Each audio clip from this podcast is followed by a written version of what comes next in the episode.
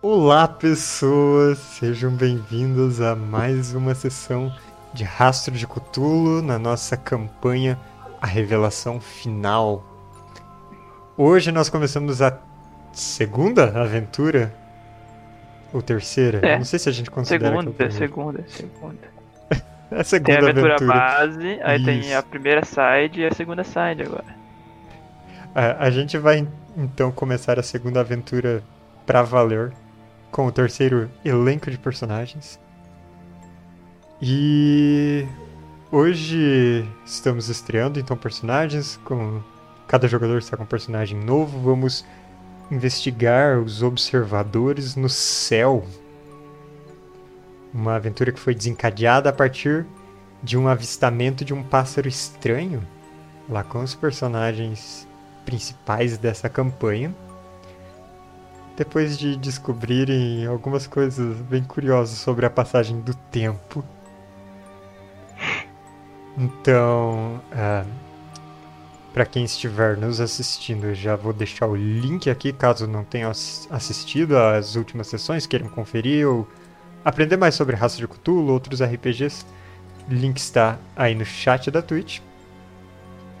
E eu acho que a gente pode começar com uma descrição rapidona, 5 segundos cada um, enquanto eu tomo meu chá. É, do personagem com quem cada um tá jogando. Começando com Arthur. Beleza, vamos lá. 5 segundos é pouco tempo. O Arthur Knott é um estudante de seminários, tentando virar um sacerdote. Ele fez isso depois de desistir das indústrias de seu pai, indústrias de aço, ele não quis trabalhar nelas, mas sim preferiu trabalhar na religião, no sacerdotismo. Ele tem um tutor, que foi quem guiou ele durante a- o seminário, chamado Abraham Cale, e agora ele está indo visitar o Abraham Cale, no, porque ele se aposentou por motivos de saúde e está indo visitar para ver como ele está. É a primeira vez que vê ele depois do desde o seminário. Passou muito É de isso. 5 segundos, mas tá tudo certo. Cara, não dá pra falar em 5 segundos não, velho. Não consigo, desculpa. Vamos ver como o Dante se sai então. Apresente a Andrea. A André é uma mulher forte, independente, cientista, bióloga, darwinista e a minha única dúvida sobre ela é o Risso, é, Powell, ele é o pai da, da Ellen? Boa pergunta. Caralho. Então tá jóia. Então é só isso mesmo, gente. Uma cientista, bióloga, é, darwinista, independente e que tem uma filha muito amada. 10 segundos. Ah não, agora que eu vi que ele é. Ele é Powell, ela é Howell. É, então, não sei se você escreveu errado ou não. Mas agora tá confirmado que não. Ah, agora tá aqui. Ótimo. Falando na Ellen, apresente ela. Bom, a minha personagem é a Ellen Howell. Ela é uma patricinha do país de Gales, filha de uma família de mineradores. Só que ela não gostava muito disso, ela já estava prometida para um cara lá. Ela quis mudar de vida, então ela afrontar os pais, então ela se candidatou à universidade, mentiu que ela era pobrezinha. E ela veio para a universidade aqui, encontrou um noivo, um mendigo, começou de fazer umas brincadeiras. E é isso aí, tá aí afrontando os padrões. Encontrou um noivo, um mendigo, é a mesma pessoa ou não? Não, são duas Que pessoas confuso. diferentes. São duas pessoas diferentes. Tá bom. Eu não E eu tenho que falar a parte que eu achei o pássaro e tal, ou ainda não? Não. Não, ok. Né? É...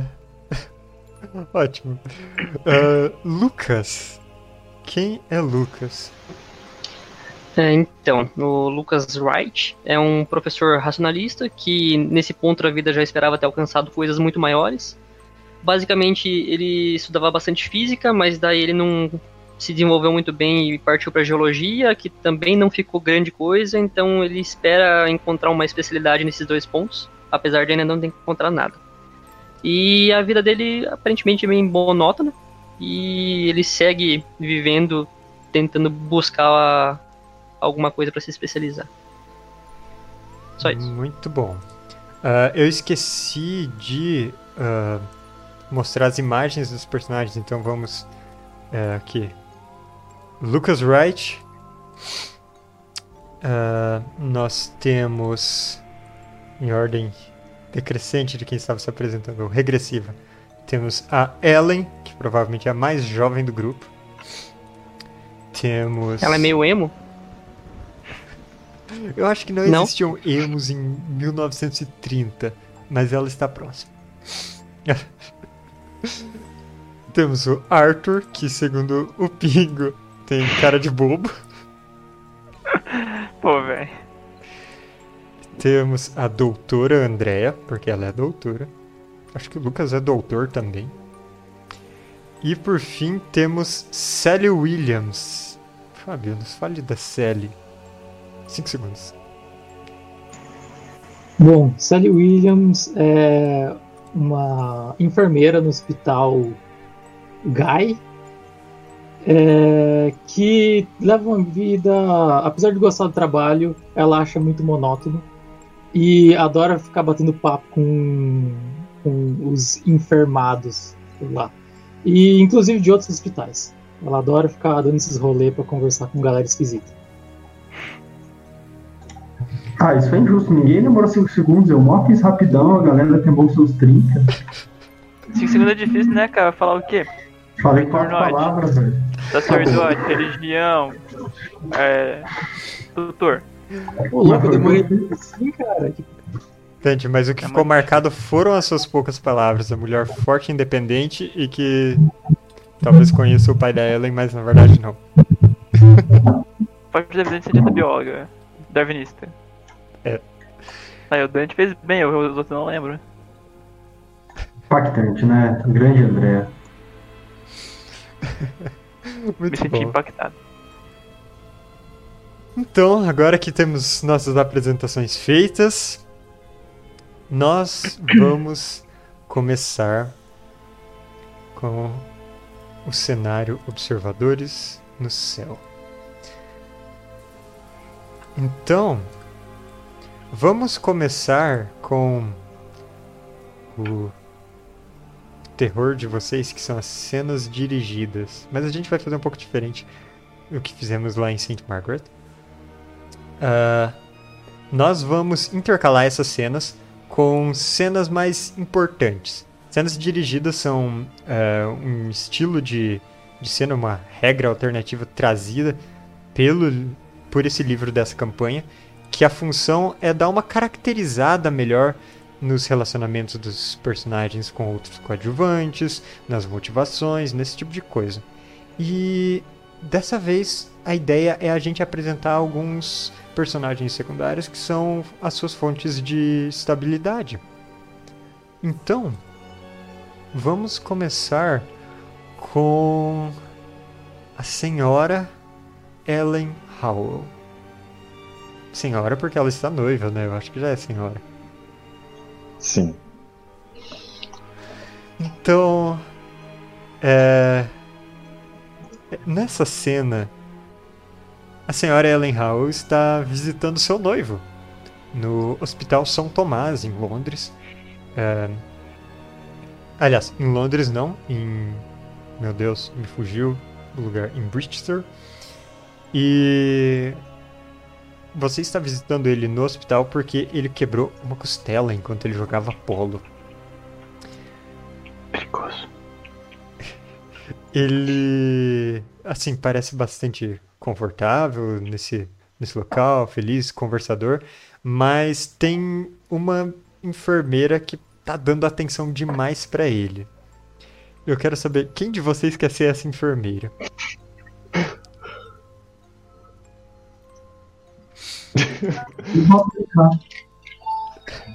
Dante, você é enfermeira? Eu sou enfermeiro. E quem de vocês quer ser o noivo da senhora, da senhora Helen? Posso ser o noivo, cara. Muito bom. Então, assim, eu acho que a parte mais interessante aqui pra gente ver é como a Ellen ah, como ela vê essa situação? O que, quem sabe, essa enfermeira está querendo? Quantos indícios ela está dando? E como o noivo da Ellen reage? Então. ah, como eu. o- O que a, a enfermeira está falando, dando em cima desse noivo? Desse rapaz bem É, pessoado, ou deitado eu- ali na, ou na. É o sobrenome da, dele também? Eu acredito que sim. Eu. Ele machucou a perna, é isso? Ele quebrou a costela. Ah, eu tô. Eu coloco uma gaze pra, pra fazer pressão gelada assim, pra, ao quente. Enfim, não sei qual que é pra aliviar agora. É, mas eu tô press- é, pressionando assim, com, com uma mão e com a outra assim. Eu tô colocando a mão no abdômen assim, falando: Nossa senhor, deve ter sido uma pancada complicada, não é mesmo? O senhor sente muita dor aqui e vou passando a mão no abdômen dele. Ah, realmente, é, doeu bastante, mas eu aguento tranco. Ai, como aguento, não é? A Ellen está no quarto nesse momento vendo isso tudo. Certo. Eu, eu subo um pouquinho mais a mão assim. O que, que mais que será que o, o senhor não consegue aguentar? Hum? Ah, é. É, eu dou uma olhada assim pra, pra minha noiva ali. É, então, é. É. não sei o que falar. Vendo isso, a Ellen já vai pra cima ali, pega, tira o gás da mão dela e fala: Pode deixar que eu faça isso aqui, moça. Eu tenho mais. Deixa que eu tenho mais cuidado com ele do que você tá precisando. A Ellen Ela, ela sabe alguma coisa de medicina, algo assim? Não. Ótimo. Eu, a, a enfermeira se assusta assim e fala: "Ah, A senhora. eu- a enfermeira já conhece ela? Conhece, né? Eu sou a visitante do quarto, né? Pra entrar aqui, eu Hum, mas a senhora é. sou a noiva dele e eu mostro um anel gigantesco na minha mão. assim. Ela, a, a enfermeira fica toda encabulada, assim, é, arruma a roupa, fala, ô, a senhorita, a senhora Howell, é, lá, é, a senhora tem conhecimento de medicina? Eu acredito que eu posso fazer um trabalho melhor, é para isso que eu tô aqui. Afinal, o hospital é um lugar sério, não é mesmo? E ela dá uma arrumadinha de novo na roupa meio Pode deixar que eu termino com pressa e logo saio do quarto. E ela faz É, assim. O, hospital pode ser sério, mas pelo que você, tá, que você tá fazendo aí não tá muito sério, não. Isso aí é meu futuro marido. Pode me dar uma licença? Ou chamar um enfermeiro homem? Não tô gostando muito disso aqui, não. Senhor Royal, como que o senhor está se sentindo? Ah, eu estou com bastante dor, mas é, eu não, não gostaria de uma discussão entre vocês agora. Então, bom, se você puder me dar um analgésico, alguma coisa assim, e querida, por favor, não não não se irrite com, com o procedimento que a que a enferme- enfermeira está fazendo. É E eu para aqui- o meu bem. A gente vai cortando nesse barraco pra próxima cena. Porque eu já me diverti o suficiente. Palmas pra estranha. vocês. Mas. Enquanto isso se desenrola em algum outro lugar, longe daí, longe dos olhos um pouco enciumados, e com razão da senhora Ellen, ah, a gente. Bom, a gente vai para um outro hospital. Um hospital no subúrbio de Londres. Um hospital conhecido. Ah, bom, ele tem um nome longo, Hospital Santa Maria de Belém, já é bastante tradicional, mas ele é mais conhecido por um outro nome: Bedlam. Esse é um termo que, com o tempo, se tornou sinônimo de loucura, de confusão. E nesse hospital, nós temos duas pessoas indo visitar um amigo, um amigo em comum, chamado Abraham Cale. O Hospital Santa Maria de Belém fica a uns, assim, a uns 40 minutos de carro mais do centro de Londres, já que nessa época o trânsito ainda não era tão ruim quanto hoje. E ele é bastante agradável olhando de fora. Exterior arborizado, é uma construção imponente. E chegando neste local, nós temos o senhor Arthur Knott. Chegando com o carro próprio, já que né, você tem é uma pessoa com poder, é, poderes aquisitivos. Cadê meu crédito? Você tem quatro, Quatro. de crédito. É o muito suficiente para você ter um, um carro próprio. E você está vindo visitar o seu antigo mentor, certo? Uhum. Você sabe que ele está com algumas questões psiquiátricas já há um tempo, está internado ali. E eu não sei, você já visitou ele antes? Ou essa é a primeira vez que você está vindo visitar ele em Bedlam? Não, é a primeira vez que eu estou indo visitar. Primeira? Sim. Então você não sabe direito o que esperar, porque obviamente a família dele está sendo bastante discreta com a situação do Abraham. E você é orientado a seguir, assim que você entra na grande recepção, seguir para a ala leste e, e para a ala geriátrica, várias placas indicando o caminho, e a partir da ala geriátrica alguém vai te indicar onde está o, esse paciente. Você assina os papéis necessários para essa visita, esse tipo de coisa. Assim que você chega na ala, ala geriátrica, você percebe como esse é um daqueles lugares onde as pessoas colocam os loucos e deixam eles lá. É um lugar mantido pelo governo, é um lugar muito grande e bastante antigo, então ele tem um cheiro impregnado de antisséptico e de urina. E o tempo todo, passando pelos corredores, você escuta os gritos que vêm das alas distantes e você ah, escuta alguns gemidos mais baixos de pacientes mais retraídos. E você chega diante de um balcão onde tem duas enfermeiras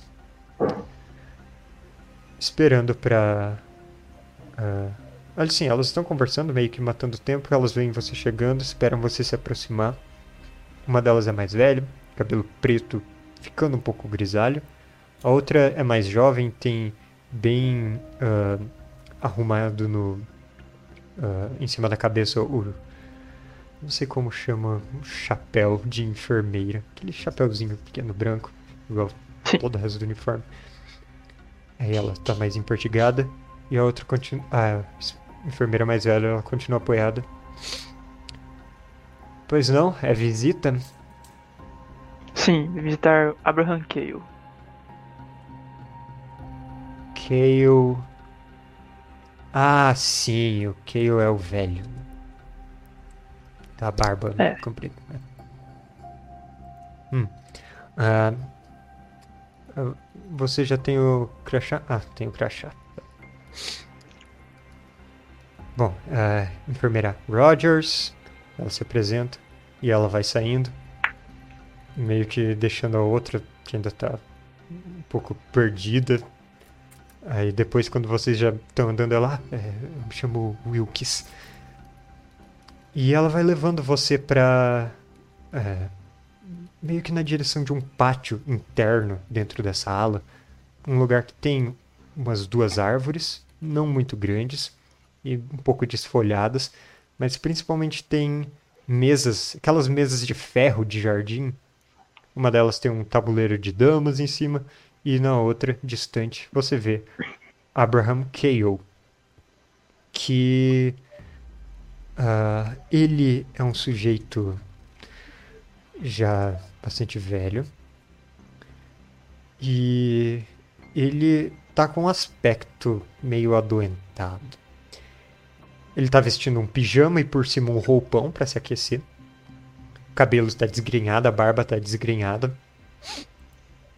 E ele está fazendo palavras cruzadas. E nesse momento, enquanto você se aproxima dele, enquanto você tem a visão desse sujeito que você não vê há tanto tempo, você vê uma outra pessoa chegando, uma outra mulher, uma enfermeira, mas não desse hospital. Sally, você trabalha em um outro hospital que fica, digamos que a caminho dali para voltar para casa. E você tem uma colega que trabalha aqui nesse hospital também, aqui no Bethlehem. E uh, você tem o costume de passar pelo Bedlam e conversar com esse senhor Cale, que você já conheceu antes, enquanto a sua colega de quarto, colega de moradia, não volta. Não, não sai do trabalho para vocês voltarem juntos para casa. E é isso que você está fazendo no momento. O Cale é um sujeito, em geral, agradável de se conversar. Uh, ele é um sujeito bastante estudado, então ele sempre tem as, consegue conversar de qualquer assunto que você apresente.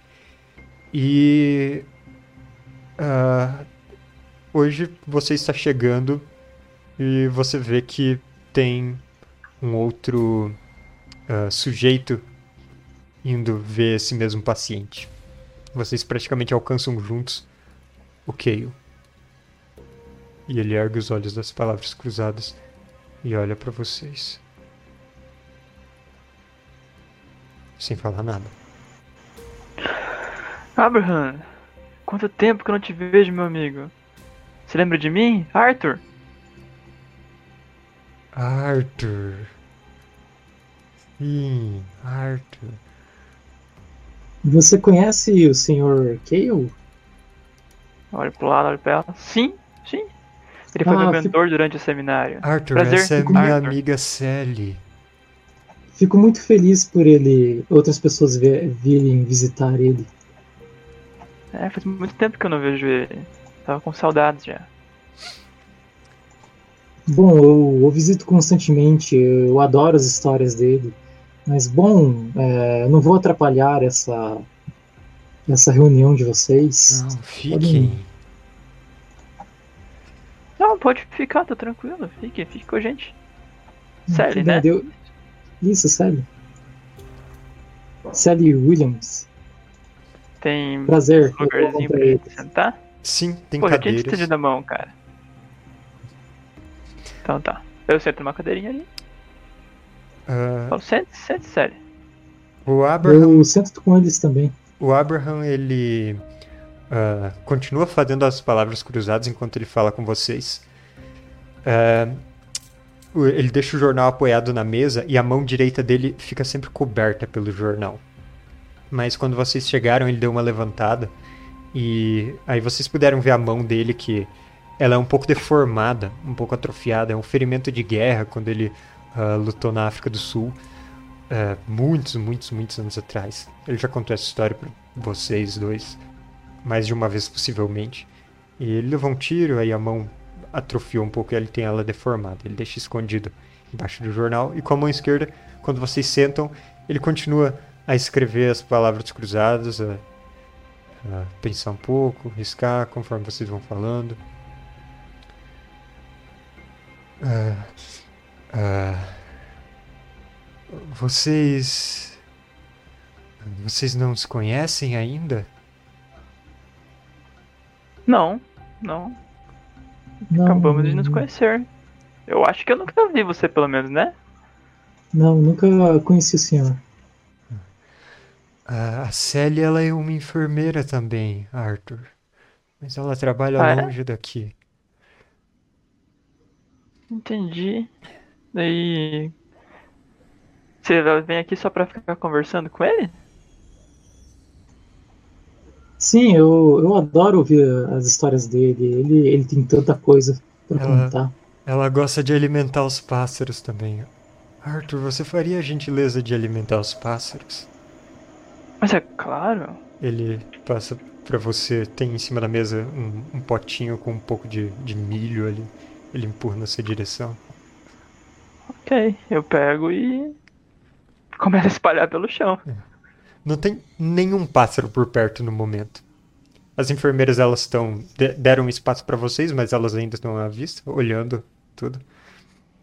E você vai espalhando ali. Não tem nenhum pássaro no momento. Ok. Logo os pássaros virão, né, Abraham? Sim, eles sempre vêm. Eles são meus amigos. A Sally já viu eles. Eu olho pra Sally assim, com uma cara meio tipo. Amigos. Me dá uma sussurradinha meio baixinho. Eu falo, sim, já vi, claro. Sally, você lembra de uns Certo. pássaros. é, de uns pássaros pretos, tipo uns corvos, que eles ficam empoleirados ali perto, em cima do telhado, de vez em quando. E eles vêm comer ah, ah, o milho, a quirera que ele joga. É, às vezes tem uns pássaros que ficam aqui por cima, então eles ficam empolerados, às vezes eles vêm comer assim. Entendi. Então tá bom. Eles sempre vêm quando eu chamo. Quando você chama, Não quando eu realmente chamo. devem ser quando seus eu, amigos. Quando eu, eu quero que eles venham. Quando eu queria que eles estivessem. É. Ele continua fazendo as palavras cruzadas. Mas você não quer que eles estejam aqui agora, sim, que Eles logo devem vir. Eu acho que eles vêm. Ah, Ar- Arthur, Oi, como está a universidade, Arthur? tá indo bem, estou acabando agora. Estou no último ano já. Você vai. ah, Você se tornará um teólogo? Você irá para o lado acadêmico? Você vai procurar uma igreja comunitária para se assentar? Hum, Eu não sei ainda. Tô um pouco confuso sobre o que vou fazer depois, mas. É, Eu não O que você acha? consigo O que você imaginar acha? você em uma igrejinha. Não consegue? Não. Você é um aluno. Você foi um dos meus alunos mais brilhantes, Arthur. Ah, não fala assim. É verdade, um dos mais dedicados. Os pássaros vão gostar de você. Eles gostam es- das pessoas. Ou. Eles entendem as pessoas. Interessante, espero que eles gostem de mim se eles são seus amigos. Eles. Eles vão olhar você e ver se eles gostam. Eles Tudo bem. Eles conseguem. ah, enxergar o coração das pessoas. Ou.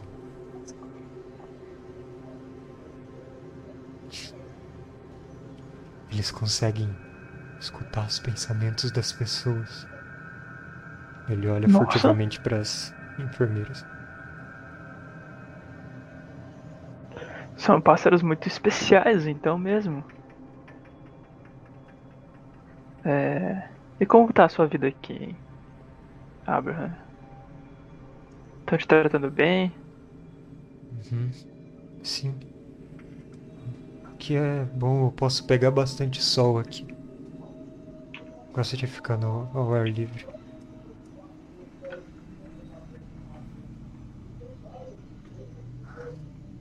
Então tá bom. Vocês. Vocês veem eles se eles estão chegando? Procuro os pássaros no céu e. Tem algum pássaro? Não. Ele continua riscando as Hum. palavras cruzadas. Ele tá fazendo as palavras cruzadas mais rápido agora. Tipo, terminando de preencher as coisas enquanto fala com vocês. Não, não tem nenhum pássaro vindo não ainda. Você vê algum série? Não, não consigo ver nenhum ainda. É, você está bem, Sr. Kay? Você parece nervoso hoje. É porque os pássaros, eles. Eles conseguem escutar o que a gente pensa dentro da cabeça. Eles vêm de longe. Vocês sabiam que eles vêm de longe? Célio, você já viu que eles vêm de longe, né? Sim, sim, eu vi, mas o que, que tem na Lá sua de cabeça cima. que você não quer que Ele eles ouvem? reto pra cima. Os pássaros vêm lá de longe. Céu. Sr. Abraham, o senhor realmente está bem? O que está acontecendo? Sério, ele é sempre assim? Você nunca tinha Ele é visto ele sempre assim? Ah, não sei, o senhor parece meio agitado, meio preocupado com alguma coisa? Você foi tão calmo, tão sereno? Ele tá riscando freneticamente agora as palavras cruzadas. E ele diz: Os pássaros, eles vêm de longe para observar, para analisar, para estudar. A gente, eles vêm além do, do- planeta, eles vêm de muito, muito distante. E eles olham e às vezes eles escutam que a gente pensa e eles sabem o que a gente tá pensando, e eles sabem quando a gente tá olhando deles. E assim, ele tá É- fazendo uma espiral bizarra nesse. É normal essa reação dele? Não, você nunca viu ele descontrolado assim. As outras enfermeiras estão se aproximando. É, eu falo, é, ah, é, Sr. Kale, é, não acha melhor a gente mudar de assunto? Ele continua falando dos pássaros e como eles vêm de longe, observando todas as pessoas e estudando e não sei o que. E uma das enfermeiras, a mais velha, ela simplesmente puxa o braço dele, segura, prende contra a mesa com, com força de alguém experiente em lidar com pessoas mais ah, pouco colaborativas. E a outra já tá com uma seringa preparada e ela enfia no braço, erra a veia, tira de novo, coloca de novo. E o Kale continua falando nos segundos que leva pra ele e, e perdendo a consciência. Depois que ele apaga, eu pergunto as... O que foi isso, gente? Isso. Não É, sei, eu hoje nunca foi um vi dos ele dias assim. agitados dele. A Ele sempre fala desses pássaros vindo de outros lugares. A, enfer- a enfermeira Rogers fala: É, tem uns dias que ele tá bem birutinho, sabe? Tem uns dias que ele tá melhor. Ele costuma ficar mais assim.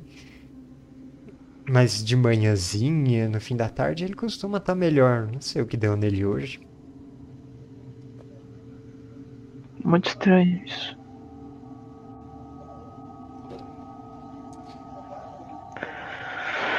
Bom, Elas vão levantando ele e percebem que. Vocês percebem que elas estão meio com dificuldade pra carregar esse cara. Ele não é um sujeito pequeno. Apesar da aparência debilitada, ele é meio gordo e elas estão com dificuldade de carregar ele. Ah, É pedir demais pra vocês nos ajudarem. É, eu ajudo, eu sou enfermeiro Senão- também, né? o quarto dele é perto, senão eu tenho que buscar a maca. É mais longe do que o quarto. claro que eu ajudo um velho amigo desses, não posso deixar na mão assim. Então, ah, ah, as três enfermeiras, né, contando com a Sally e o Arthur, vão ajudando. Ah, e vocês veem que tipo o papel que ele tinha deixado ficou pra trás. Vocês querem levar ou deixar lá? Quero levar. Pega aquilo E vão levando pra ele até pegar o de quarto. levar ele, então, tipo, pego, coloco no bolso e daí. Uhum. E conseguem levar ele até o quarto. É um quarto bem simples, um, um quarto individual. Ah, tem uma janela com grade, mas que não pega um, um sol muito bom. Tem uma cama, cama de ah, daquelas colchões fininho. Ah, tem um banheiro, não tem porta em- ali da- do quarto para o banheiro, são né, abertura. Ah, e aquele tipo de coisa, não tem nada que ele possa se cortar. Tem uma escrivaninha para ele talvez ter os pertences pessoais, um armário. Vocês deixam ele na cama. Ah, obrigado por isso. Eu vou. Bom, eu, eu- eu vou chamar o, o médico para avisar ele daquilo. É, que ele teve um surto. E a enfermeira Roger sai. E a outra enfermeira mais nova, Wilkes, ela fica na porta, mas meio no corredor, meio na porta. E ficam só o Arthur e a Célia ali dentro. Olhando o quarto assim dele. Fora dessa descrição que você falou, parece um quarto normal. Tem alguma outra coisa que eu consigo ver que tá rabiscada, assim, que nem aquele jornal que ele tava rabiscando lá fora. Por cima, Uma outra assim, marca. nada É, só por veja. cima, sem, sem, sem ficar olhando mesmo, procurando. É, não. Olhando assim por cima, você não enxerga nada. Então. Eu fala, bom, comento. Fala. Eu comento. Pobre Sr. Kale, ele deve ter sido uma pessoa incrível antes de tudo isso. Ah, ele era. Uma pena mesmo isso. Não sabia que ele estava tão mal assim, eu tô chocado com isso. Esperava que É, ele eu só também não sabia. Eu, eu nunca tinha presenciado ele ter um surto assim. Ah, espero que a família dele cuide bem dele. É uma pessoa muito importante pra mim. Mas, bom. Agora ele vai demorar pra acordar pra eu poder conversar com ele de novo, então. Acho que eu voltarei amanhã. Isso, é. Volte, volte. Eu tenho certeza que ele adora a companhia que você cons- conseguirá proporcionar para ele. Ah, Foi um prazer te conhecer, sério. Prazer foi todo meu. Vocês ouvem um Até mais. tac. Tá aqui do quê? Vocês Procura. veem que ah, na mão deformada dele, ele ainda estava segurando um lápis. Nossa, desculpa por isso. Esse espirro veio chegando já tava dois minutos Caralho, aqui é um morto muito louco, velho. É. Soltou o lápis e deu um espirrão. Ah, ele ah, quebra o lápis que ele estava segurando tipo, na mão, fazendo força. Apesar de ele estar apagado, a mão dele ainda está totalmente tensionada. Olhando a mão dele agora, ela parece. Assim, igual de quando ele, eu tava no Sim, seminário é a com mão ele. atrofiada ou dele. Tá... Não, só que ele estava pior ainda. Não, ela, ela continua atrofiada, como sempre esteve. Manchas de idade e tal. Então eu pergunto pra Sally, isso é normal essa força de mesmo apagado? Quebrou um lápis?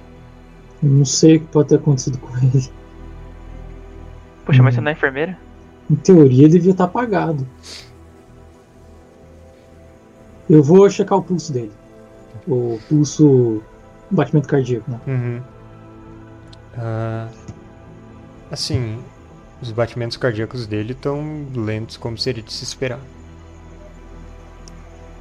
E, e os músculos dele estão tensionados do braço? Esse braço especificamente. Eu consigo ter algum motivo para isso acontecer, apesar de ele estar sedado? Ah, Eu tenho você- medicina e biologia. Tá. Ah, você não não vê nenhum motivo pra isso acontecer.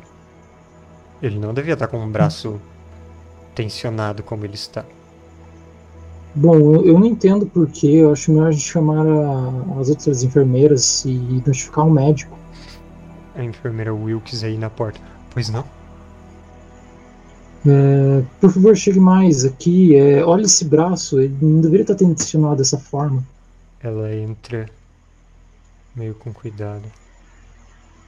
Ah, é, às vezes acontece isso. Ele rasgou o papel de novo? Como é que foi?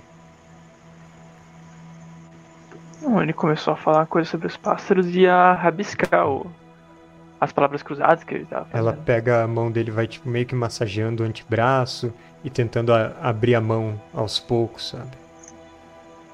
Isso é, é estranho, é quase uma, uma cãibra, algo assim. Eu espero que ele não esteja com, com dor. Tem mais essas. Ela aponta pra gaveta. Outros surtos que ele teve, ele fica assim. O médico fala que é uma compulsão que faz parte do distúrbio dele. Compulsões e delírios. E ela aponta pra uma gaveta. Eu posso olhar? Pergunta pra ela. Vai em frente. Abro a gaveta e vejo. Ah, na gaveta tem páginas de jornal de palavras cruzadas, mas ah, elas não. ah, elas estão riscadas de vários jeitos.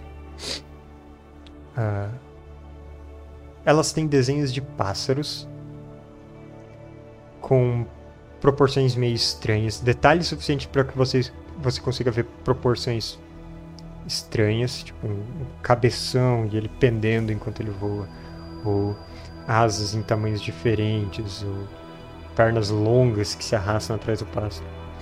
Em algumas tem uma pessoa ali no meio, que dá para supor que é o Kale, mas estão todos rabiscados freneticamente. Tem também umas cartas guardadas até num envelope que já foi aberto, mas tudo aí na mesma gaveta.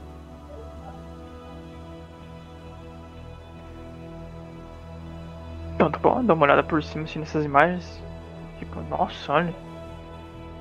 Isso é muito estranho, ele deve estar com muito problema mesmo. É, ele faz isso às vezes. É. ah. Mas, mas na maioria dos dias ele, ele tá bem. Consigo olhar ó, de quem veio a carta? Ah, sim, ela está identificada. Ah, ela tem o selo da Universidade de Bridgester. E ela está identificada como. ah, é uma troca de correspondências, na verdade, entre o Abraham Cale e o bibliotecário de lá. Um tal senhor. Pritam Singh. Britan Singh. Isso. Eu vou abrir uma, dar uma olhadinha por cima só pra ler o que tá escrito. Se é alguma coisa muito bizarra, alguma coisa Beleza. diferente. Ah, as cartas tratam basicamente do Kale solicitando informações sobre os pássaros, dando descrições, mencionando eles de várias maneiras e pedindo empréstimo de livros e o Singh basicamente sugerindo vários títulos que eles têm na ah, nos arquivos de folclore na biblioteca antiga e dizendo que infelizmente, senhor Cale, não podemos retirar os livros daqui da biblioteca. Hum. Acho que isso ter que servir por hoje, então. Eu vou anotar o nome dele e qual é a biblioteca e depois que eu sair daqui eu vou ir lá na biblioteca falar com esse senhor.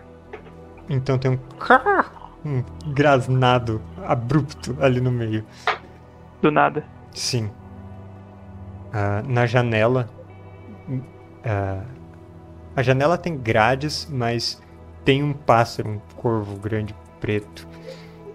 Mas que olhando bem não é um corvo. É um pouco diferente. O bico um pouco mais curvo. ah, as penas mais eriçadas em cima da cabeça. E agarrado na grade com as patas. E a cabeça meio enfiada ali pra dentro. Ele grasna mais uma vez. Olha só, os pássaros vieram. A enfermeira Wilkes, assim, quase teve um infarto nesse momento.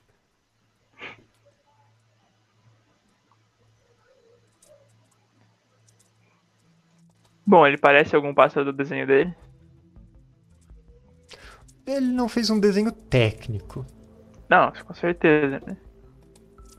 Mas por ter um cabeção ou penas diferentes. Você quer chegar Algo que perto relembra, pra pelo menos. estudar o pássaro?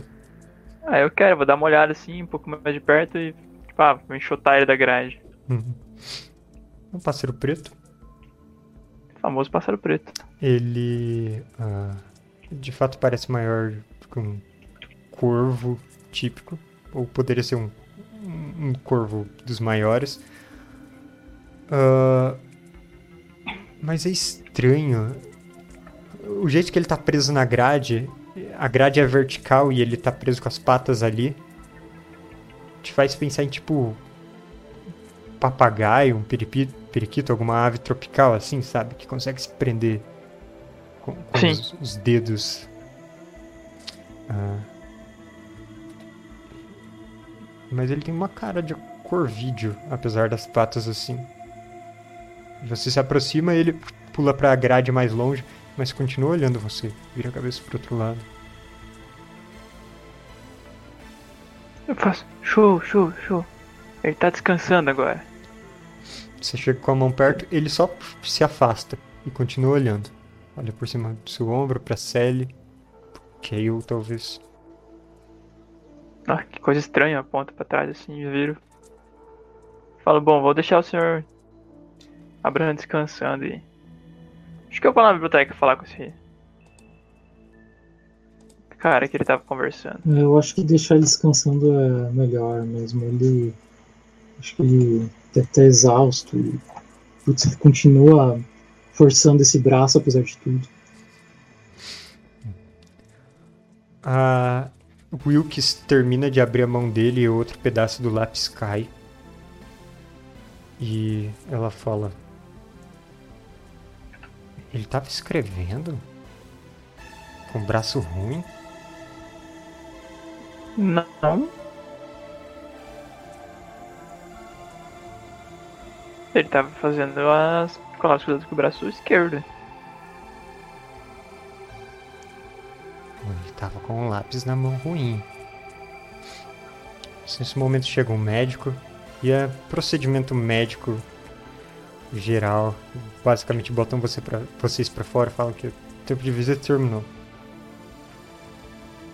Vocês saem do Bedlam. O pátio, quando vocês estão saindo, agora ele tá cheio de aves. Empoleiradas assim por cima. São todos iguais àquela da janela? Todos os pássaros pretos são meio variados, alguns são menores, alguns são maiores, alguns têm a cauda um pouco mais longa. Eles todos olham vocês conforme vocês andam. Olha só, Arthur. Os pássaros realmente vieram. É, mas dá, dá uma sensação estranha com eles encarando a gente quando a gente anda, né? Eles Algum deles realmente está comendo? encaram vocês enquanto vocês andam. Não, nenhum deles está comendo. A comida tá toda no chão. Eu falo, Só infelizmente eles não, não gostaram muito da iguaria, aparentemente. Eu preciso que vocês façam uma jogada de estabilidade com esses pássaros encarando vocês dessa maneira nada natural.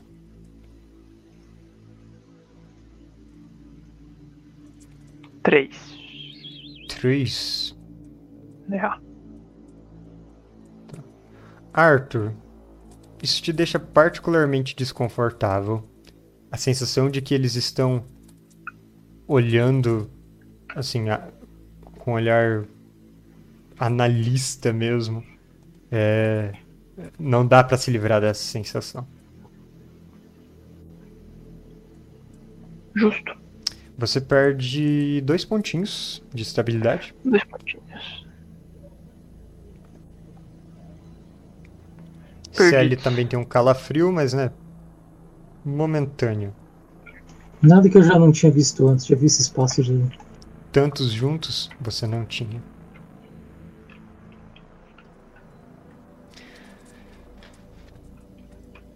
E, bom. Você. Vocês saem pra frente do Bedlam.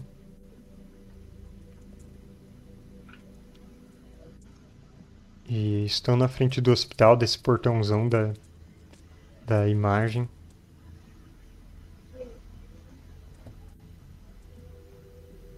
Alguma palavra de despedida ou vocês simplesmente vão pro cada um pro seu canto? Sério? Sabe Oi, dizer onde fica não. essa biblioteca? Ah, qual o endereço? Qual é o endereço que eu vi na carta? Ele é na cidade de Brichester, é meio. Não, não é exatamente vizinha daí, é um- tem uma certa distância, mas é na universidade de lá. Endereço em si Bom, eu, eu imagino que eu não conheça, né? Ou eu conheço.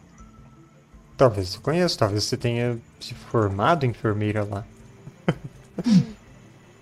Bom, é, explico para ele então como é que chega lá. Muito boa essa biblioteca.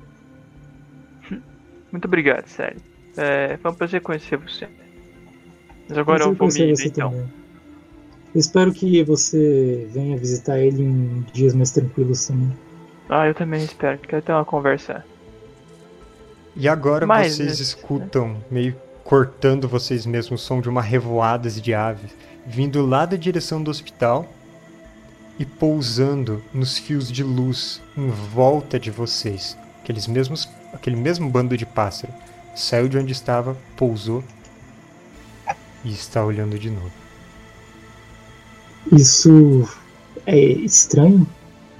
Isso é muito Me diga estranho. você. Eu não sei como são as aves onde você mora, Fábio, mas Se elas fazem isso, eu já tô com o cu na mão agora. Eu já olho pra você fico assustado. Mas o que tá acontecendo aqui, sério? Essas aves estão seguindo a gente? Eu não sei, você alimentou elas, né? Eu acho que. Mas elas não comeram? Bom, eu estou indo embora. Eu entro no meu carro, fecho a porta e Me começo a dirigir por aí. Ele vai embora e te deixa ali, Célio. Você tem que fazer uma caminhada até e pegar seu, ah, seu ônibus. Na verdade, você tem que esperar seu não, na colega. verdade eu antes- tô esperando É. um colega ali. Tem que esperar Tá ela. muito bizarro. É, e é, é bem curioso, porque eles ficaram dos dois lados da rua. Os pássaros na metade da rua decolaram e voaram meio que na direção onde o Arthur estava indo. E então o bando começou a voar para outra direção, todos juntos e desapareceram. Mas a outra metade ficou ali, olhando você. E você tá sozinho na rua agora. Eu fico esperando, encarando os pássaros de volta. Ok. Você fica encarando eles de volta.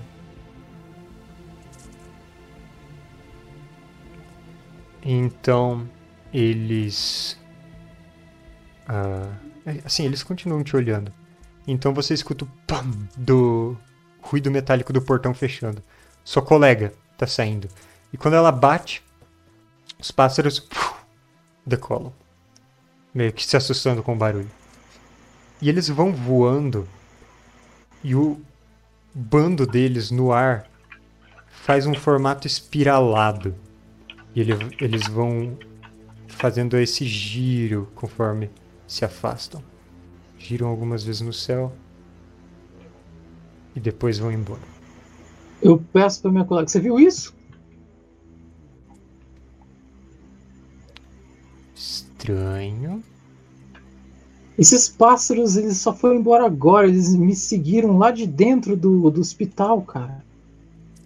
O que E, aconteceu? e- e em metade do bando hoje? se. E. Oi? O que aconteceu que eles vieram atrás de você? Vomitaram em você no hospital hoje?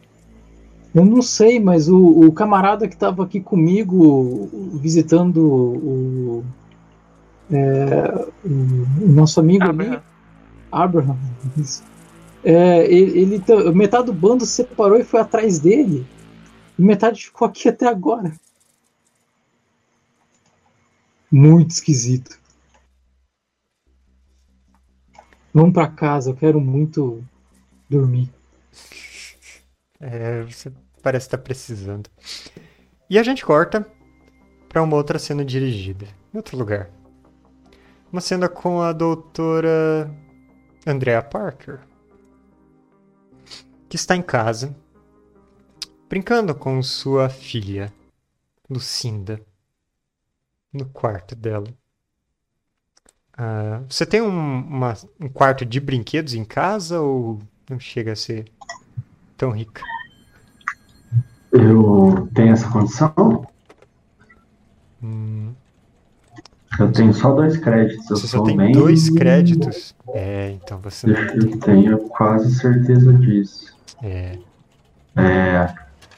Então, é o quarto dela, barra quarto de brinquedos, barra. quem quer ser a Lucinda?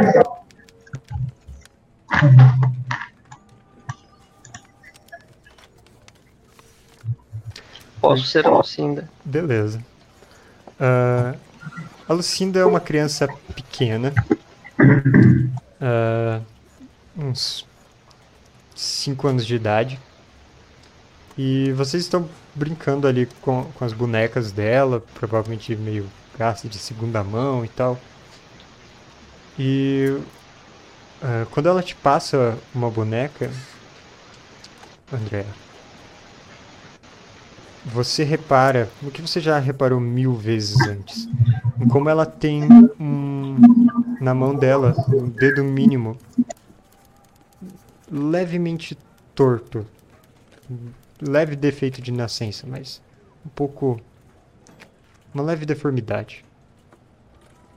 E Lucinda, você vê esse olhar estranho na sua mãe. Um olhar que talvez você não saiba o que significa, ou que talvez você saiba por já ter olhado ela antes. Mas qual é a sua reação frente a esse olhar? É, eu fico meio cabisbaixo assim, eu falo, o que foi, mamãe? Tem alguma coisa errada? Ah, não, querida. A, a mamãe tava pensando um pouquinho no trabalho. Hoje, a mãe tem muita coisa pra fazer e às vezes eu acabo me perdendo. Mas imagina, amor da minha vida, tá, tá tudo bem. Mamãe tá aqui. O que, que você acha dessa bonequinha? A mamãe tava pensando em talvez fazer um vestidinho pra ela depois. O que, que você acha? Eu gosto vestidinho de- novo? Eu gosto de vestidos de bailarina, mas agora eu quero brincar de médica. E daí é, eu aponto pra cama assim e falo pra ela deitar na cama que eu vou examinar ela. Ah, a Andrea faz um sorriso gigante, assim, falando assim: Eu sabia que você é que nem a mamãe. Você é, é- é muito inteligente, né? Quem que é a menina da mamãe? E aí ela levanta assim, e fala: O que, que você vai examinar da mamãe? O que, que tá doente? E ela deita. É, na hora que ela deita assim, eu começo tipo a dar umas cutucadas assim, tipo na, na barriga, na perna dela. E eu falo: "Você sente dor?" E vou cutucando tipo mais forte assim, sabe? A Andrea tenta segurar assim, e aí quando ela perde forte na barriga, ela fala: Ai, ai, ai, assim é muito forte, filha. Tem que ir com calma, senão você, Você pode tá com- machucar a mamãe. Você tá com um machucado aqui, então. Eu vou ter que é, examinar melhor você e a gente vai ter que fazer cirurgia. A mamãe vai ter que passar com cirurgia, mas será que a mamãe vai ficar bem? É uma cirurgia muito difícil. Vai ficar tudo certo. Eu vou te dar remédio pra dormir. E daí eu coloco, tipo, um- a mão na, no nariz dela, assim, e falo, agora você tá dormindo. E daí, tipo, eu, eu começo a, a passar a mão, assim, onde tava a dor, assim. Eu falo, agora a gente corta aqui. Nisso a porta e daí- e. Bom. ah, entra o seu marido, Andrew, com umas correspondências na mão. Ele fala. Acho que essa daqui é da, da Royal Society. André, é, você tinha mandado um artigo pra lá, não tinha? Eu olho assim pra ele, dou uma piscadinha e falo pra, pra, pra Lucinda: será que já passou o efeito pra mamãe acordar? Tá bom, pode acordar agora. Aí eu levanto assim, falo, nossa, a dor passou. E faço um carinhozinho na cabeça dela, assim. Você vai ser uma ótima médica. Quem que é a médica da mamãe? E aí pega ela no colo assim, dá aquele da barriga dela assim. Coloco ela no chão de novo. Faço mais coisa e falo assim, vai lá e tenta desenhar pra mamãe como que você quer o vestido da bailarina, vai? E daí eu vou até o, o, o Andrew, é, pego a carta assim, falo, bato na cabeça e falo assim, eu acho que dessa vez, dessa vez vai.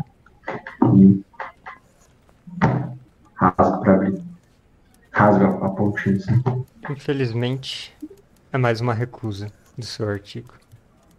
Que é uma porcaria, porque esse artigo tava muito bom, modéstia à parte. Mas, né, mais uma vez, ah, talvez, talvez você possa enrolar para as pessoas pelo menos não, sa não saírem enchendo muito saco pelos próximos dias. Mas seu artigo não foi aceito. Mas a gente corta para uma cena com a Andrea e com a Helen na Universidade de Bristol. Vocês estão em um lugar bem curioso. Vocês estão no anfiteatro de dissecção.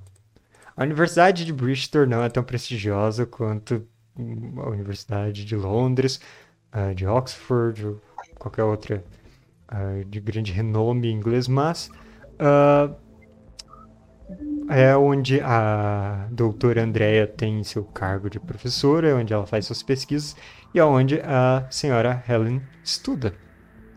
E Helen, você está no anfiteatro de dissecção com a sua professora de algumas disciplinas porque você encontrou um bicho muito estranho. No pátio da universidade, você encontrou esse pássaro morto, morrendo, na verdade. Ele parecia ter talvez caído do céu. Mas é um pássaro grande, preto, todo estatelado. E que ah, é um pássaro que você nunca viu. É estranho porque as asas dele se curvavam para trás de um jeito bastante estranho. assim. E a, a cabeça dele parecia muito colocada para trás também. E você queria ver qual era desse pássaro. E para usar o anfiteatro de dissecção, precisa de, da supervisão de um professor ou de uma professora. Você já conhece bem a professora Andrea. E a Andrea, quando ela te mostrou essa ave, você, sendo bastante experiente em zoologia, você nunca viu algo parecido. Você nunca viu uma ave assim. Talvez dê um próximo artigo. Assim, caracterização de uma espécie nova não tem como eles recusarem. E é por isso que vocês estão no anfiteatro de dissecção. As pessoas chamam ele de o prédio mais gótico da universidade, o que é uma coisa bem curiosa. E porque ele é gótico no sentido da arquitetura gótica. Ele é escuro, ele tem um frontão alto e ele ah, tem esse porão onde tem uma mesa de dissecção central e uma parede lá nos fundos ficam frascos com órgãos humanos, órgãos animais e órgãos de coisas que não estão identificados com o rótulo. Ah, todos assim na- nessa parede. E tem esses cinco patamares de bancos, né? Porque esse lugar é usado para aulas em geral. Mas no momento estão só vocês duas. As duas de jaleco, com bisturis e tal, e esse pássaro ali no meio. Eu posso estar com uma câmera pra tirar uma foto? Isso Pode. que ela me mostrou. Uhum.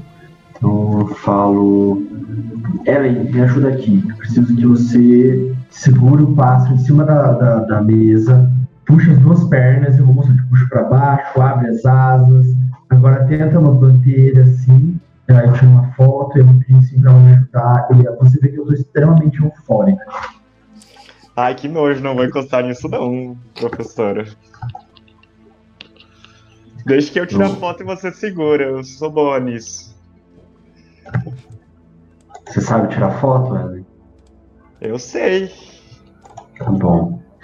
Dou a câmera, coloco as luvas e vou ajeitando. Ajeito ele de frente, ajeito ele de costas e na lateral, assim, pra, pra ter três fotos. Ellen, você capricha nessas fotos? Sim, eu gasto um ponto de fotografia se precisar. Beleza, então gasta um ponto aí. Depois você vai ter que revelar, mas, né, as fotos devem ter saído boas. Apesar da iluminação do lugar não ser muito ideal. É. As fotos Ah. estão tiradas, as anotações estão feitas. Resta abrir o bicho. É, mas eu vou tirar mais uma foto dele aberto, calma, são quatro fotos. Aí eu falo, Ellen, ao menos com ele aberto você se importa? No final, Tudo bem, professor, tudo bem. E aí eu pego o bisturi, deixo ele com a barriga pra cima assim, faço um, um corte vertical, pegando tipo do, do início do pescoço até o final do abdômen, assim. Quando ela corta assim, eu quero dar um susto nela, assim, dar um gritão, assim, só pra de brincadeira. É o grito que ecoa ali nesse anfiteatro vazio. Desculpa, professora, eu não podia perder essa oportunidade. Pode terminar seu trabalho. Ela vê que, tipo assim, a Andrea não fala nada, mas ela tá com a maior cara de cu que uma pessoa podia ter, assim, tipo, ela fechou a cara, tipo, puta, assim. Aí ela fala. Se foque na câmera, Ellen. Tudo bem, professor, tudo bem. Então, Andréia, como você começa essa dissecção? O que você abre primeiro? Acabei de falar. Daqui até o final do abdômen, um corte Beleza. vertical único. Você abre essa criatura e ela imediatamente sangra. Tira as penas, tira toda a pele do caminho. Expõe as costelas. E você tem biologia, né? Obviamente. E então eu não vou nem pedir um gasto a princípio, só se você quiser coisas adicionais. Mas você vê que essa ave é estranha. Por ser uma ave voadora, ela devia ter uma quilha, uma proeminência na frente das. Obrigado, Pingo. Na frente das costelas. Gostei da, dessa aprovação. É, Mas ela não tem. E de fato, as costelas elas têm uns caroços regulares até elas se juntarem no externo, no osso da frente. Eu tô, a cara cu na hora, assim, com uma cara de fascínio, é, sem me importar muito com a, a questão da minha luvinha, assim. Eu pego no braço da Ellen, puxo ela pra próxima e, com delicadeza, vou mostrando assim, você percebe? E falo exatamente isso. Isso aqui não podia estar aqui, tá, tá faltando coisas, tá sobrando coisas. Isso aqui, isso aqui pode ser uma nova espécie, Ellen. A gente pode, a gente pode finalmente produzir um artigo que esses panacas vão aceitar, porque, Ellen, você achou uma coisa fascinante. E eu tô, tipo assim, mexendo, e aí eu pego, tipo, pra ir tentando futricar, dar umas apertadinhas nos Aham. órgãos, pra ver se tem Quando você dá uma mexida nas costelas na sua empolgação, você percebe que as costelas são articuladas nesses caroços. Então você percebe que eles são. São articulações. E cada costela tem duas dessas articulações. Como se fosse um dedo que começa na coluna e se junta na ponta ali na, no- na frente do peito. É uma costela formada por mãos, assim. Credo, Amém. professora. Tira, tira uma foto dela assim e eu vou puxar. Ah, é sinistro demais pra mim. Ai, Deus. Porque isso, assim. É estranho, isso não devia estar aí. Ai, já, já... Ah não, é o Dante tirou um.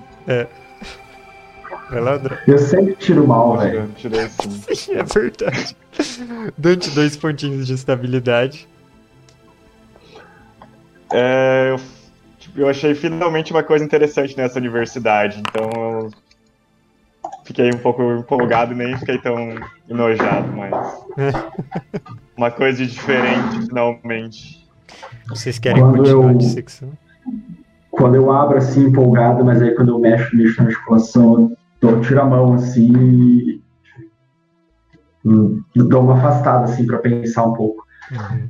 Eu olho e falo. Você tirou a foto com ele aberto, Ellen? Tirei, professora. Por que, que você não aperta na. pra ver se ele não fecha e abre, que nem a gente fez com o pé de galinha aquela vez?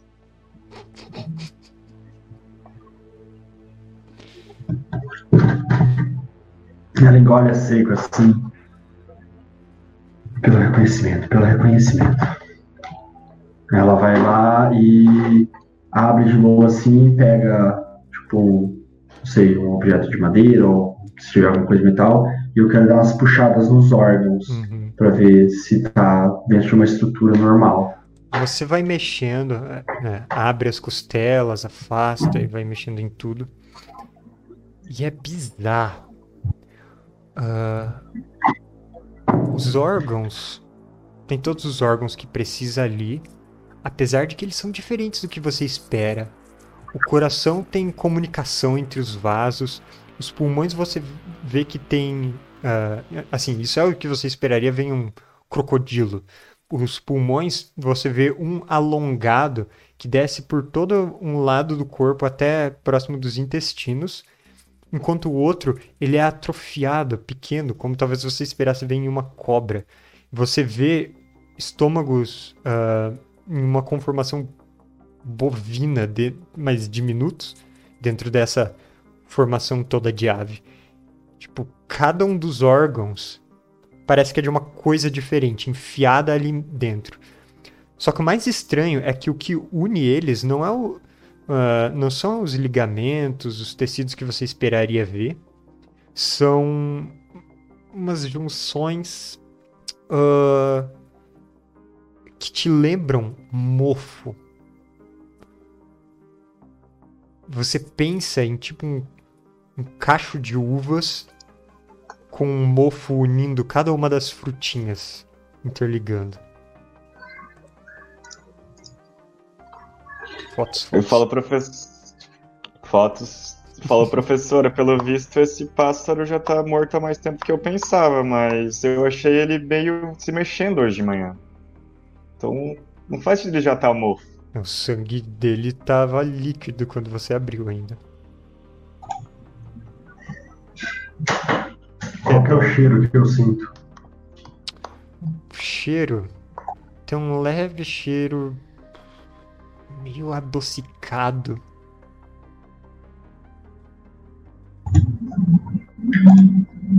Eu quero usar um ponto de biologia pra ver se eu descubro alguma coisa a mais. Tá. Ah, ao mesmo tempo em que isso te parece um mofo de algum tipo, te parece também, te lembra o padrão de expansão por entre os órgãos, te lembra um tumor. Então, te faz pensar que. Olha. Ou essa criatura foi, sei lá, montada de alguma forma louca desse jeito, ou ela deve ser o maior mutante que já existiu na, fa- na face da Terra. Eu repito exatamente isso pra, pra ela. Só resta vocês abrirem a cabeça nesse momento. Eu olho pra ela e falo. Fica preparada com a câmera. Tá bom, prof. Aí eu pego, tipo, é, alfinete, sei lá, assim, e prendo, tipo, as duas asas dele sim, Uhum. é, para ficar aberto e bem estável. E vou então viro na mesa, seguro na, na coisa e tento fazer. Beleza. Você vai fazendo essa incisão. O crânio é um pouco mais grosso do que você espera e de repente um borrifo do que tinha dentro desse crânio, como se ele tivesse com uma pressão elevada. Ele esguicha um líquido verde viscoso que cai em gotículas por ali, cai na- nas mangas do seu jaleco, na luva que você está usando. E é, você agora sente intensamente esse cheiro adocicado, mas também um cheiro que te lembra um, um mofo, um bolor, mas é principalmente esse doce nauseante. Essa substância ela vai escorrendo lenta para fora dos, da calota craniana e ali dentro não tem nenhum sinal de cérebro. Só tem esse líquido. Eren,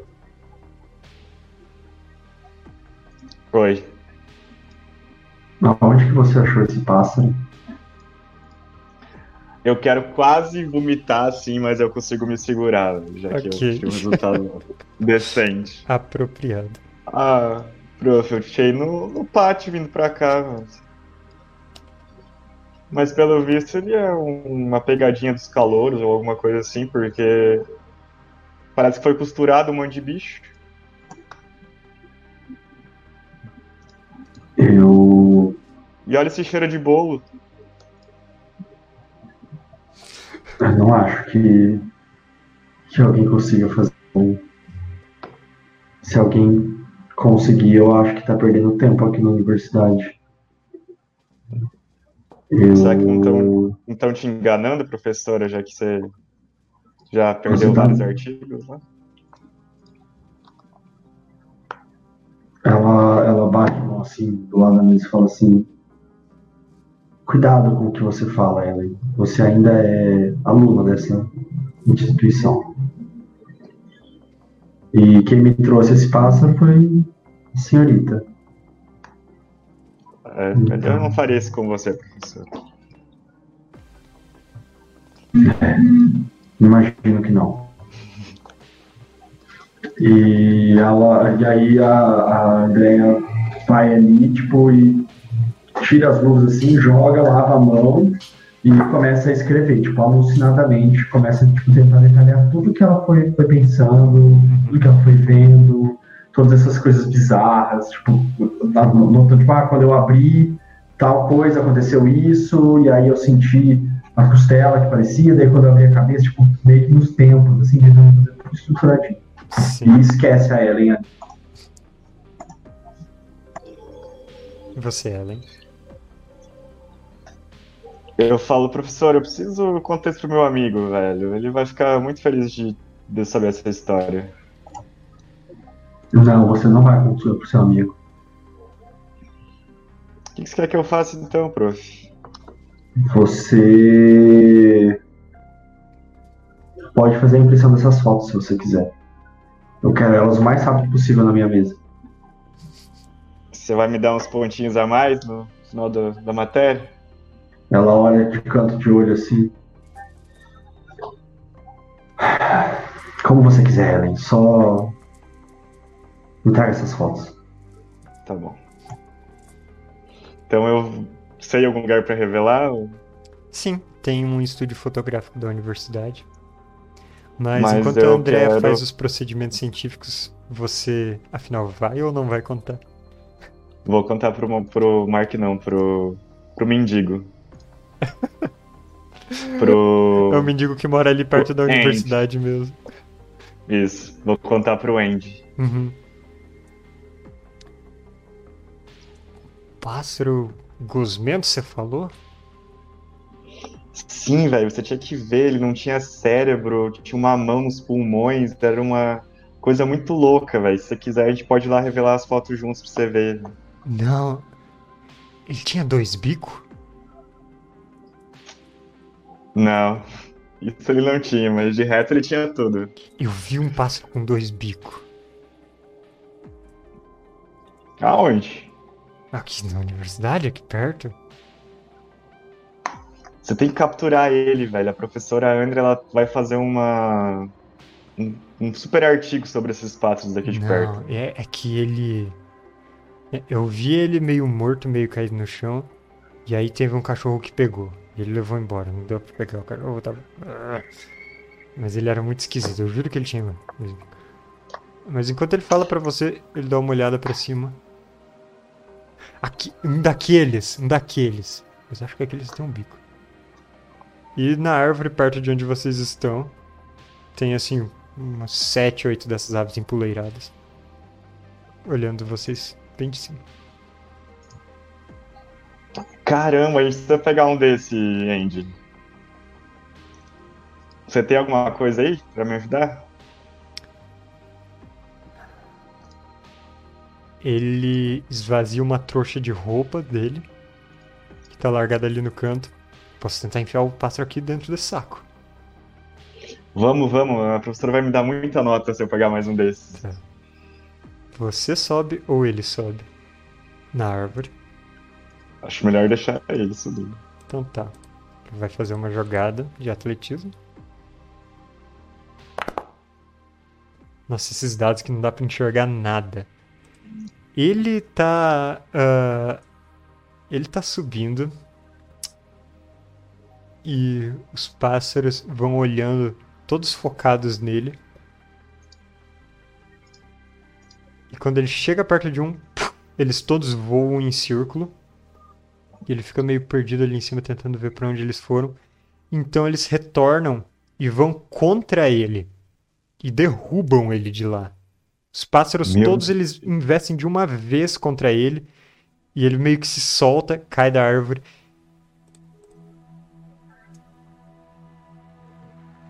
Ah, joguei até no, no coisa errada. Bom, ele não tem uma queda muito grande, mas ele dá uma deslocada assim no ombro quando ele cai. Ah!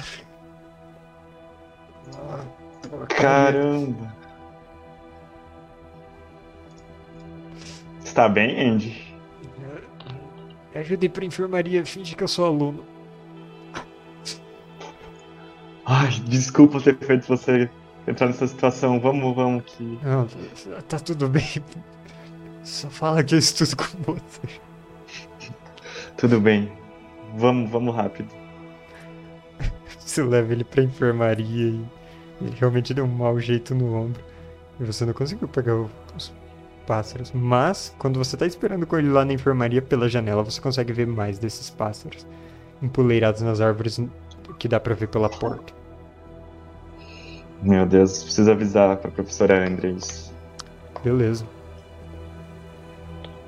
É, você pode, ele pode ficar aqui e aí eu vou revelar as fotos. Sim. Eu falo pra ele. Uhum. É, você tinha ido ver ele enquanto estava no processo de, dos banhos químicos, que tem que deixar bastante tempo as fotos. Ah, você vai lá no, no estúdio fotográfico, continua com as partes. Depois quer ir ver a professora. Beleza? Eu, eu quero tentar pegar. Eu quero pegar o saco dele dessa vez eu tentar. Capturar. Beleza. E eu quero gastar 3 pontos de atletismo. Então faz a jogada.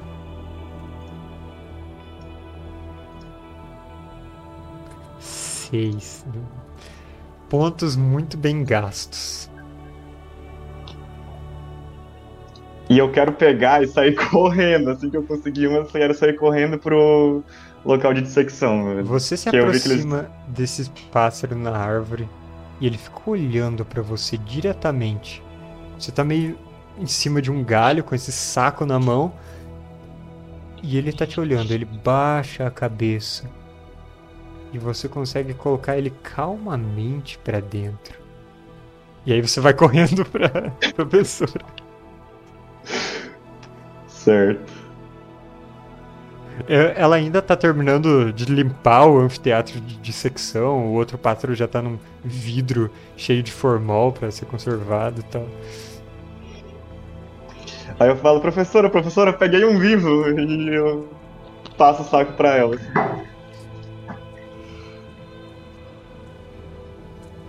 Muda. Você tá mutado, né?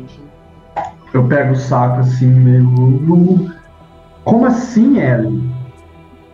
Você tem que ver, prof. Eles estão por toda a faculdade, velho. Eu procuro ver se eu acho uma gaiola em algum canto, assim. Você consegue, correndo pra outra sala, achar uma gaiola, alguma coisa que sirva? Eu não fui perseguido, né, por os pássaros ou Não. fui? Não foi. Não, ah, ok. Eu, tipo, seguro a boca do saco, abro a, a entrada do, da gaiola e falo assim: segura aqui pra mim. E aí eu coloco, tipo, a boca do saco dentro e vou batendo assim pra fazer o. Você coloca o pássaro lá dentro. E fecho e tranco. Tá ali, um espécime vivo. Eu olho pra ele, eu noto alguma coisa diferente do que eu notaria em, em- um corvo comum. Ah, esse é um, parece um pouco mais esguio do que aqueles que vocês ah, dissecaram. E, assim. Ele não é exatamente um corvo, mas é parecido bastante. Ah, ele tem um bico um pouco mais largo, um pouco mais amplo. Ah, e ele tem parecido com um ganso, aqueles dentes serrilhados por dentro do bico. Nossa.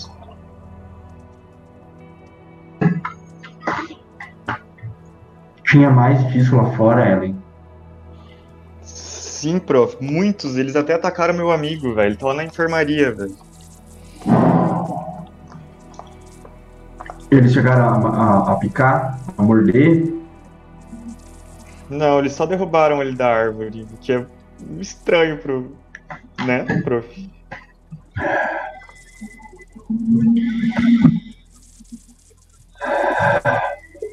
Você pode me mostrar onde você viu eles, Ellen? Claro. Você pode até. com- Não, melhor não. Não falo isso. Você deixa então o pássaro guardado e vocês saem pro. Eu coloco uma cortina por cima Uhum, e, colo- e tranco a sala e levo a chave junto. beleza, ele fica na sua sala pessoal. E quando vocês saem, tem dezenas desses pássaros olhando a porta que vocês estão para sair. Assim, Meu vocês Deus. pisam para fora e tem nos fios de luz, no poste, nas árvores, vários, vários, vários.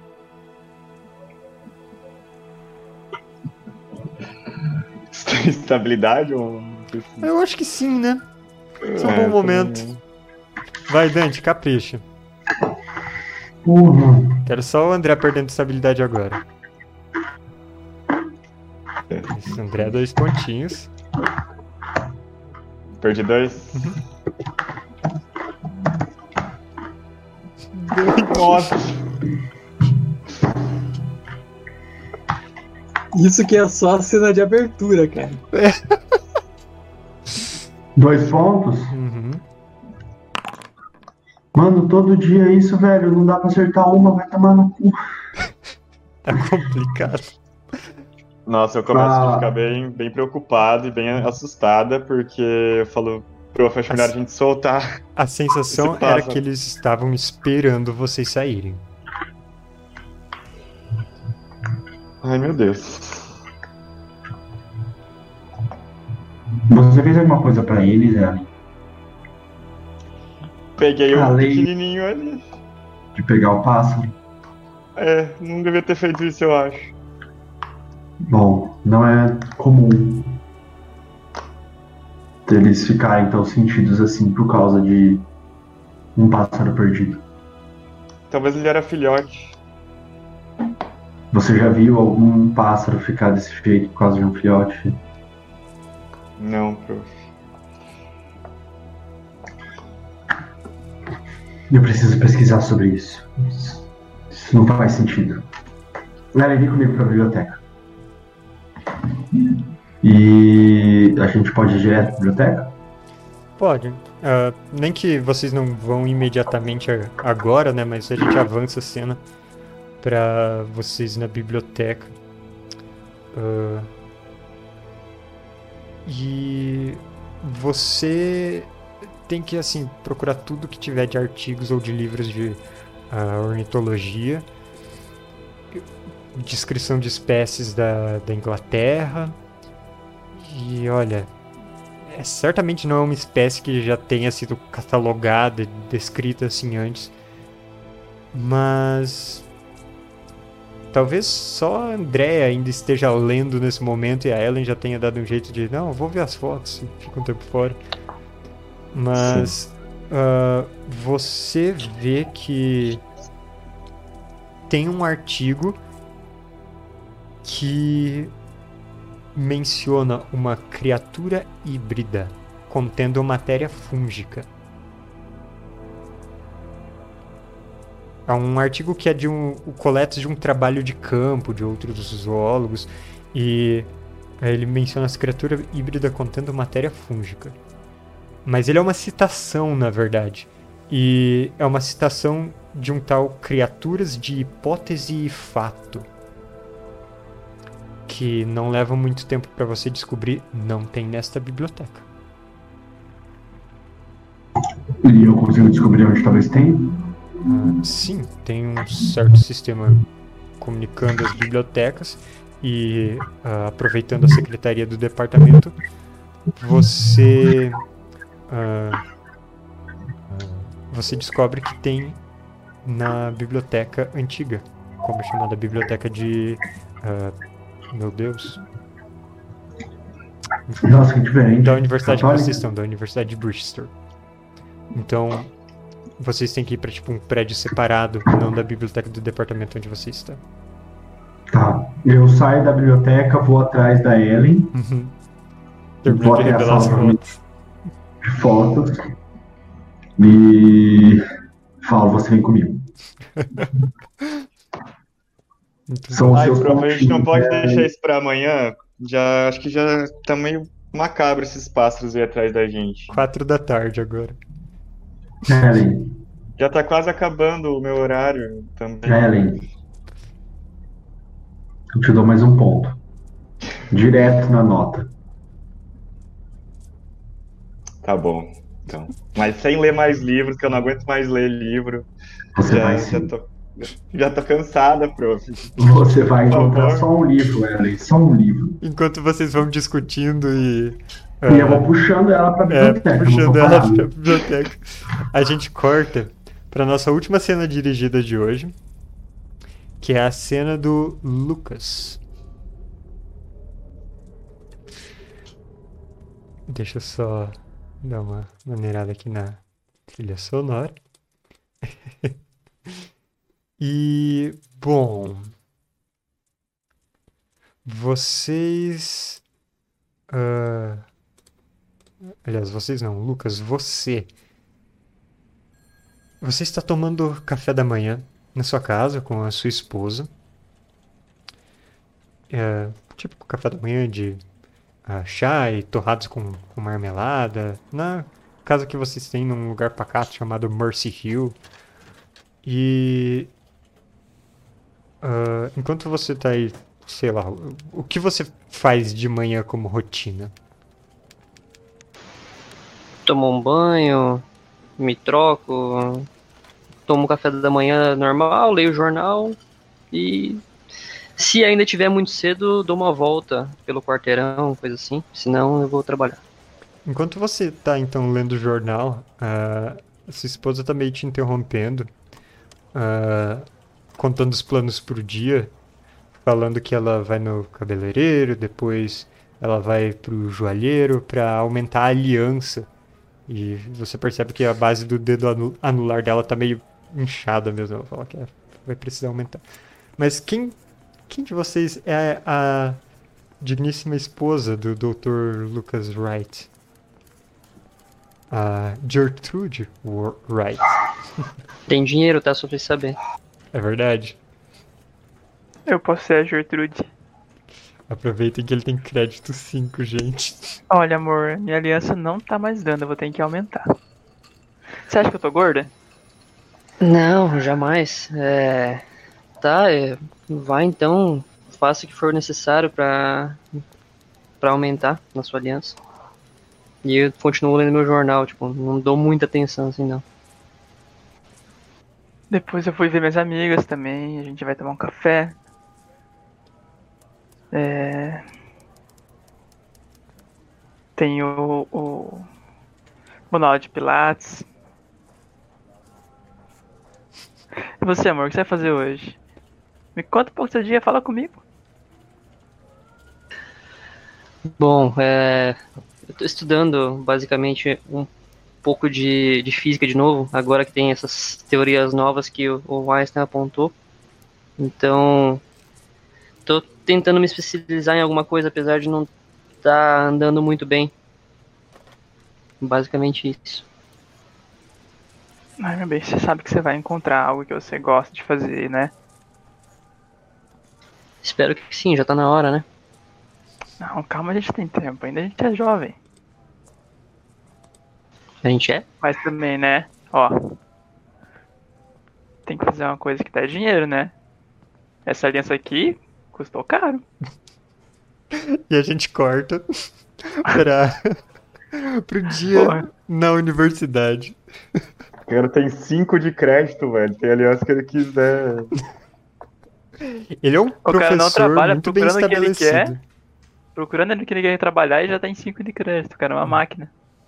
Ah, mas, Lucas, você está no Royal College de Londres, no prestigioso laboratório Edwards, um prédio moderno de tijolos vermelhos.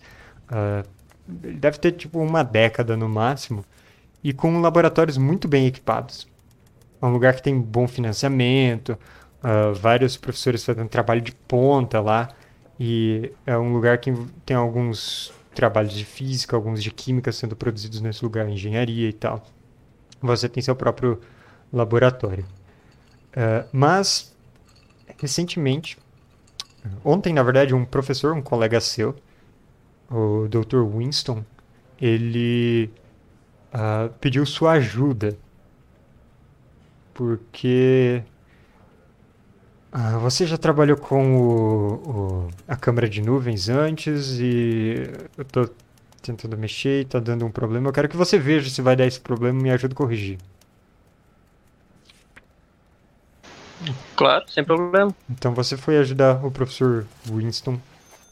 E a câmera de nuvens é um, um equipamento bem curioso. Ele é um detector de partículas que ele é basicamente uma câmera fechada onde tem uma, um vapor super concentrado, ah, super saturado de água ou de álcool, dependendo do experimento que estiver fazendo. E é liberada uma partícula ionizada ali, partículas alfas, partículas betas, e ela deixa um traço visível no meio desse vapor. É um negócio muito curioso, porque ele condensa o vapor e fica um traço, e a partir desse traço dá para caracterizar a molécula. Então, vocês estão mexendo nesse aparato. Ah, li- ali com o material que libera essa, essa partícula ionizada, e então ah, analisando esses traços formados. E está tendo um erro consistente.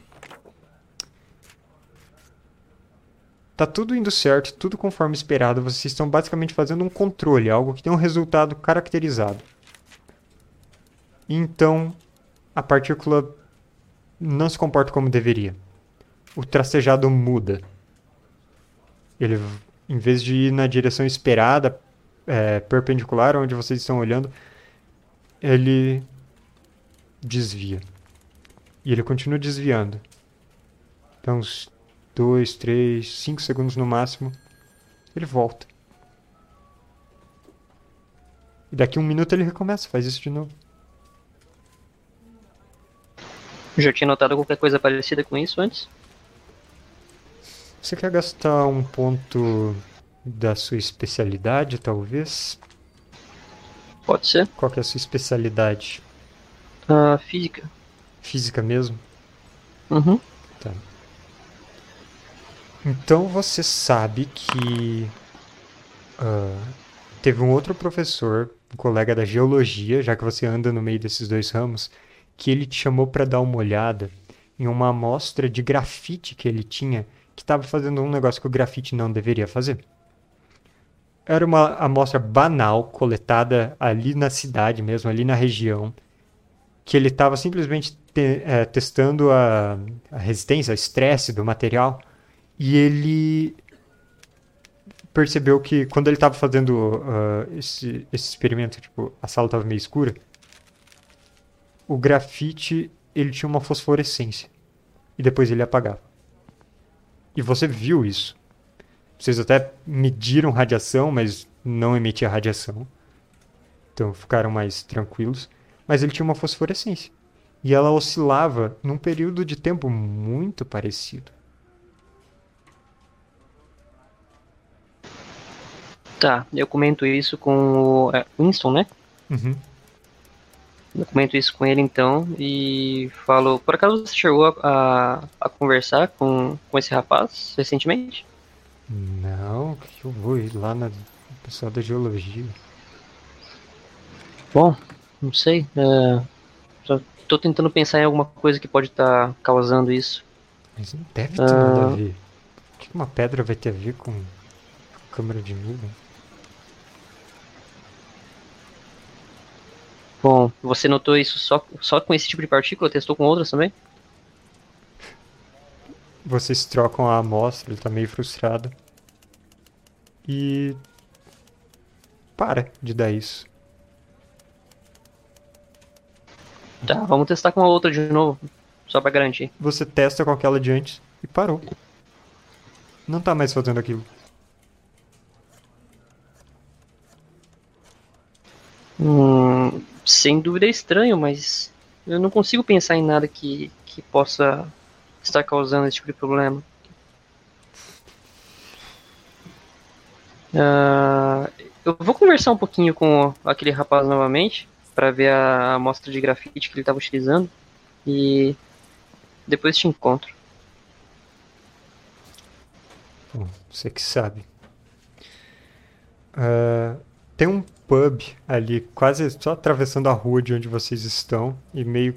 Era final de expediente aí. O cara não tá no, la- no laboratório. Falam que tá no pub, você vai lá e encontra ele. Ele tá conversando com um outro professor.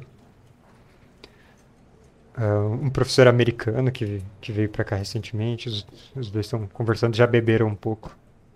E ele acena quando você tá chegando. Lucas. E aí, qual vai ser de hoje? Vai pra antropologia? Vai pra ciências econômicas? pra onde que vai sua exploração erudita? Está bem engraçado hoje, né? É, eu sento do lado É deles que me lá. resta. Eu sento do lado deles e eu falo, cara, é... lembra que alguns dias atrás a gente analisou uma amostra de grafite que estava emitindo uma luz, mas não era nada radioativo, Ai, tava bem me fala do estranho, né? grafite de novo. Ô, garçom, traz mais. Que- que Então, é, eu quero que você se, se concentre aqui um pouquinho, por favor. É, se precisar, eu te pago uma bebida depois, mas só me ajuda a pensar aqui um pouquinho mais sobre isso. É, eu tava conversando com o Winston e a gente tava vendo ah, na câmera de nuvens, né? Eu tinha Uhum. Uma. Algumas partículas que não estavam se comportando como deveriam. E. Eu não sei como, mas a gente testou de novo depois e funcionou e não aconteceu mais o problema. E eu não tenho ideia do que pode ter causado isso. Aquele professor americano fala agora pela primeira vez, praticamente. São aqueles pássaros que vocês têm. São os pássaros. Como assim os pássaros? O que os tô pássaros falando, têm a ver com. pássaros. Ele parece bêbado também? Os dois são meio bêbados, mas. Ele parece confiante. Ó. Eu tava no telescópio. Duas da manhã. E. Tava tudo dando certo. Focado. E de repente saía do foco. Eu não fazia nada. Não passava caminhão na rua. Não, não, não tava ventando, não tinha nada. O que, que era? Era os pássaros. Depois voltava. Os pássaros iam embora, voltava a funcionar. Quando eles estavam perto, saía do foco, voltava pro foco. Pode isso. Que pássaros são esses? Eu não notei nenhum pássaro diferente. Seu colega da geologia, ele. É porque você só fica com a cabeça naquela sua salinha lá, não, não sai olhar pra fora. Volta a fazer trabalho de campo com a gente que você vai ver os pássaros. Umas aves migratórias que chegaram pra cá. Preto, grande. E com relação ao grafite, você notou também alguma relação com esses pássaros? Pra mim não faz sentido nenhum. Como é que pode uma coisa interferir na outra? Ah, eu joguei aquele grafite fora, pra falar a verdade. É, eu não devia, mas eu joguei. Tá. É, Beleza. Eu deixo, tipo, um pouco de dinheiro pra ele. Fala, ô garçom, é, traz uma bebida pro pessoal aqui. E eu volto lá pra, pro laboratório. Quando você sai, em cima do poste de luz, tem um pássaro empoleirado. Um só? Uhum. Beleza, eu dou uma olhada para ele. Vejo se eu reconheço qualquer. Parece um corvo mesmo? Parece um corvo e você não é biólogo, então é um corvo diferentão. Sim, beleza. É, tá, eu dou uma olhada, ignoro e vou me aproximando lá da, do laboratório e vou prestando atenção para ver se tem mais algum. Ah, você consegue ver, conforme você vai na direção do, do, do prédio do laboratório, que tem mais esses pássaros empoleirados no, no telhado, acima da janela, onde vocês estavam. E tem alguns no beiral da janela mesmo. Eles também estão olhando, conforme você entra pela porta. Beleza. Eu vou direto lá no, no laboratório procurar o, o Winston de novo. O Winston estava guardando as coisas dele. Eu olho para ele, in- interrompo e falo. é, conversei com, com o pessoal, não sei se foi a bebida ou não, mas eles falaram que a causa dos, dos nossos testes estarem falhando são por causa dos pássaros. Você já viu esses pássaros negros que estão rodeando aqui a- o local, por acaso? Sim, eles são uma praga, fizeram cocô no banco do meu carro quando eu esqueci a janela aberta, mas.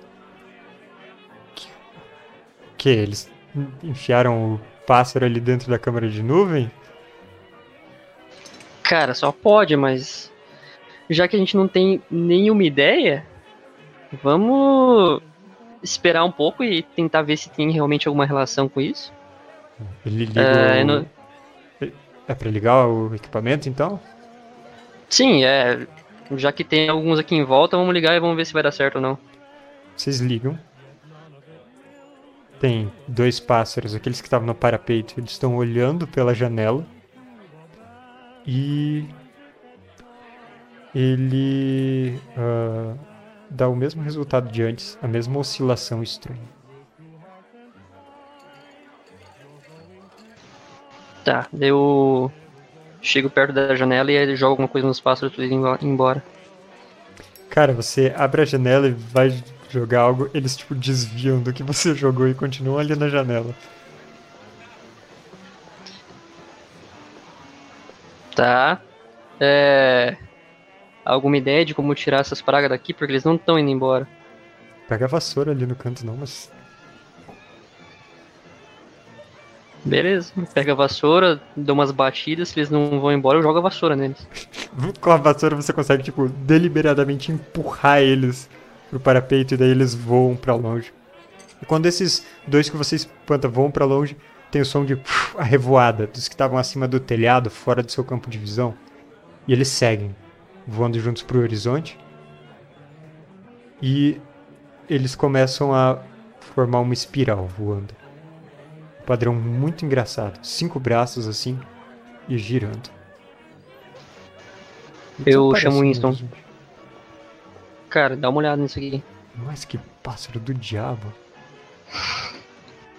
E ele olha pra Bom, vai trás. lá. Não, o experimento tá rodando, olha, tá dando certo agora. Que Deixa rodando, vamos ver se eles, se eles voltarem pra cá. Cara, isso não faz sentido. Que- Alguém O- deu Deu urânio pro pássaro cometa?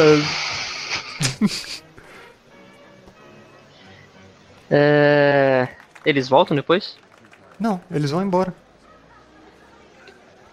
Tá. E o experimento continua funcionando normal. Uhum. Vocês ficam, tipo, até umas 8 horas da noite testando, assim, repetidas vezes. Aproveita que tá dando certo, ele pede sua ajuda para terminar o experimento que ele queria fazer mesmo. Vocês encerram pelo dia.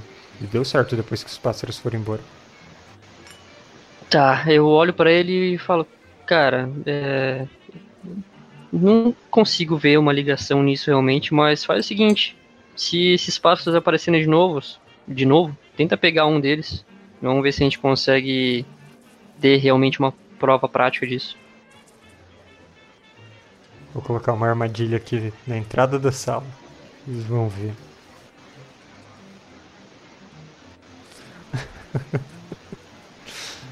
e no próximo dia, assim, ele realmente está com o, uma, a janela aberta e uma arapuca para capturar pássaro com uma isca, assim. Se eles entrarem, a arapuca fecha. Mas não parece estar funcionando muito bem, não. Tem uns pássaros por perto. Perto o suficiente para tentar pegar? Se você quiser ser bem, bem arriscado, assim. Uh... Sei, eu, eu vou tentar cutucar eles com a vassoura, já que da última vez eles não estavam querendo sair. Tá. Eu vou tentar, tipo, pegar. Colocar a vassoura por cima assim e trazer eles pra perto, então. Ok. Tem um pássaro no parapeito da janela. Você passa a vassoura assim por cima dele e dá uma puxada. Ele dá uma voadinha assim quando ele cai da janela pro chão, de onde ficou armada essa arapuca, onde dava para colocar mais próximo. E ele fica ali onde você derrubou ele. Tá, eu encosto a janela e falo, Winston, Winston, vem cá, cara. Pega, dá um jeito de pegar esse bicho aí agora. Winston se aproxima. Pega a vassoura da sua mão. E ele praticamente varre o bicho para dentro da arapuca e fecha manualmente. O bicho tranquilíssimo. E ele fica lá, preso. Beleza. É, do lado de fora tem mais?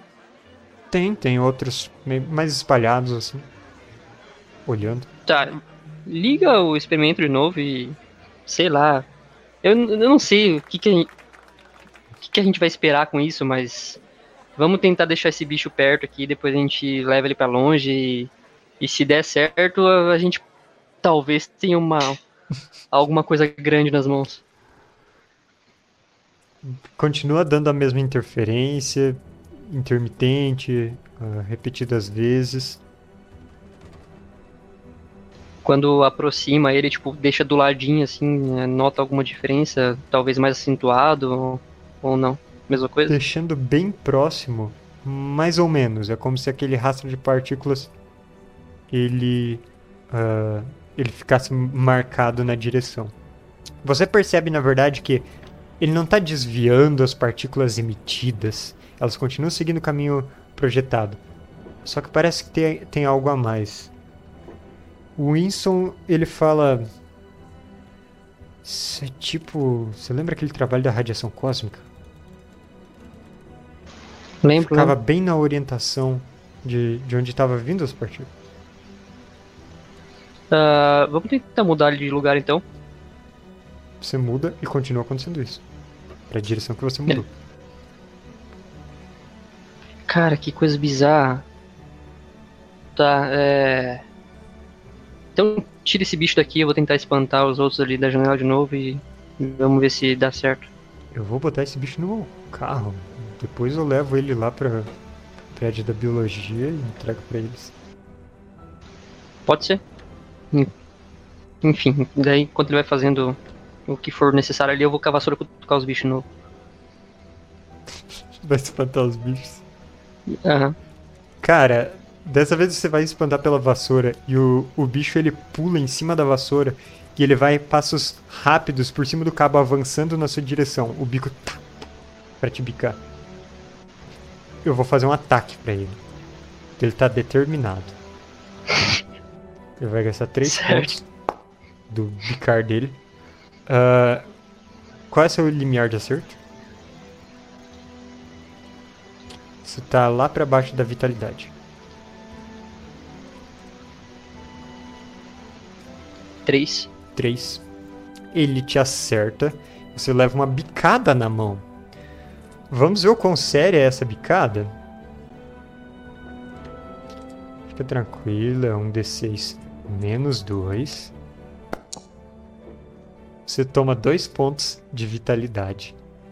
Minha E faz um nossa. teste de estabilidade, porque esse pássaro foi muito maligno na sua direção. E. Assim, ele bicou sua mão e deu uma arrancadinha de pele. É, teste de estabilidade. Três. 3. Dois pontinhos de estabilidade. E você tá aí tentando se livrar do pássaro. Meu Deus do céu, cara, que bicho desgraçado. Ele tem um esporão na pata, você percebe. Ele tá tentando te atacar igual um galo com as patas de trás agora. Cara, eu dou um tapão nele, tipo, pra tentar jogar ele pra fora da janela de volta e se conseguir eu vou fechar a janela e Aham. deixar isso quieto por enquanto. Você luta um pouco com ele e consegue eventualmente botar ele pra fora. Mas, né, sua mão tá ali sangrando. Tá feio. Tá. Eu procuro uma gás, alguma coisa assim, enrolo um dedo e espero o meu colega voltar.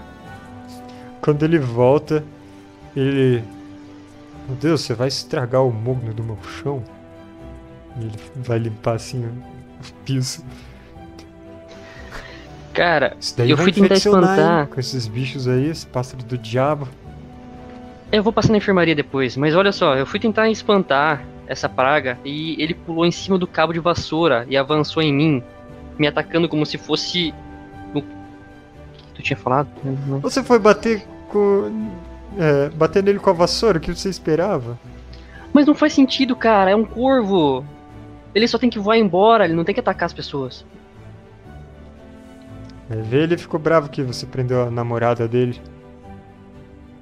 Deve ser. É. Você guardou o bicho no carro? Aham. Tá, é, me avisa se der algum resultado estranho na. Nos. Na, na amostra que você pegou, enfim, não. É, a não ser que ele estraga o motor do meu carro. Aí eu vou. Claro, certeza. Próximo passo carro vai vai começar a aparecer com um revólver aqui.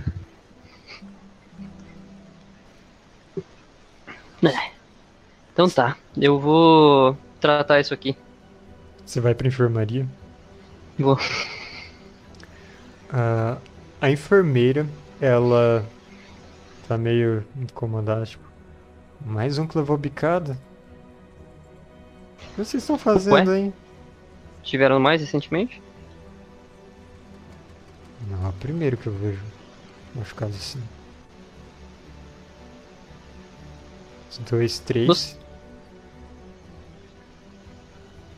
Você viu recentemente que tá cheio de pássaro aqui em volta? Nunca tinha notado isso. Não sei se eu só nunca prestei atenção mesmo ou se é. Não sei, eles estão migrando de algum lugar pra outro e resolveram parar por aqui. Olha. Eu não lembro de ver esses pássaros aqui antes.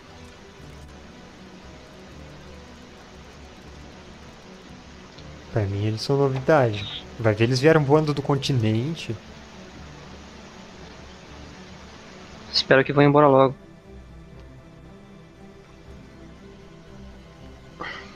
Quem são os outros que, levaram bicadas?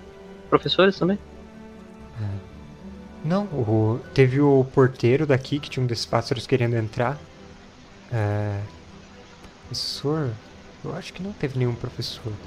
Mas ela fala de algumas outras pessoas, outros funcionários. Então tá. É... Eu, eu espero tá ela. Se você quiser ver o que ele fez pra mão não cair depois dessa. O dele foi feio. tá, eu preciso me preocupar com isso então? Sim, em tomar seus antibióticos.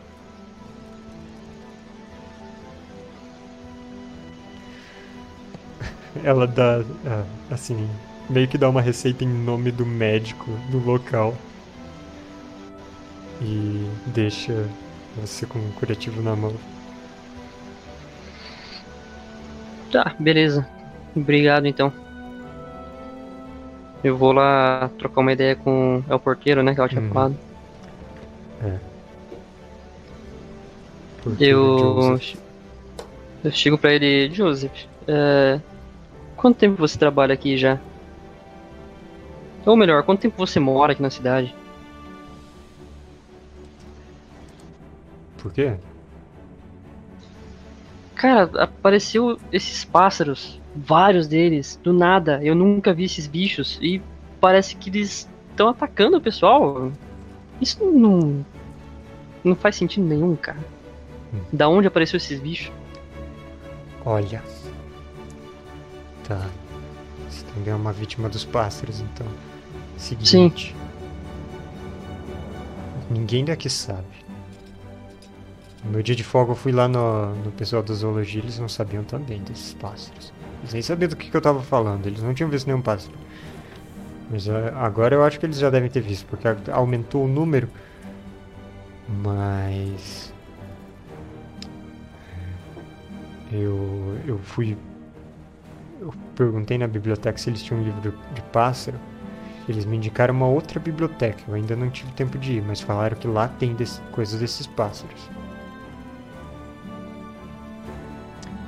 Ah, na a, a biblioteca antiga. Deve ser coisa medieval lá. De, de Bristol. Biblioteca de Bristol. Da não, Universidade de Bristol. Lá, aquela cidade sul. A gente não tem nada a respeito disso aqui? Não chegou a ver? Na, não, na- eu acho que porque eu não sou professor, eles não quiseram me emprestar livro mandar pelo correio. Hum, Isso é um certo. absurdo. É um absurdo. Bom, então tá bom. É, Valeu pelo papo. Eu vou anotar esse nome e vou dar uma olhada se a gente tem algum registro disso aqui. Se não tiver, daí eu vou tentar consultar mais sobre esse espaço, porque agora eles estão me chamando mais atenção. Você descobre que vocês não têm nenhuma referência a esses pássaros aqui, mas o bibliotecário já meio que já estava sabendo do que você estava falando, porque ele foi consultado antes. E é, teria que ir para a Universidade de Bristol para consultar diretamente na biblioteca de lá. É longe? É uma pequena viagem. Você tem umas folgas acumuladas se você quiser. Pode tirar uns dias. Hum. Tá. Eu vou. Vou fazer o seguinte, então. Eu vou voltar pra casa. Encontrar se minha mulher estiver lá, né? Uhum. Falar pra ela. Então, amor. É... Eu vou precisar fazer um pequeno estudo a respeito de algumas coisas que estão interferindo na. Em algumas, alguns dos nossos equipamentos lá na, E quando você fala assim é porque você vai viajar. É, você já sabe, né? Então, bom, se você quiser tirar uma folguinha também de todos os seus afazeres, do Pilates e da troca de aliança. E, Pra onde que a enfim, gente vai? Bom, você pode ir pra um. Não sei, pra um spa, alguma coisa assim, dar uma relaxada. E eu vou fazer a minha viagem e volto em um ou dois dias. Acho que a gente ia viajar junto, mas tá bom então. Vou pra casa da minha mãe. Certo.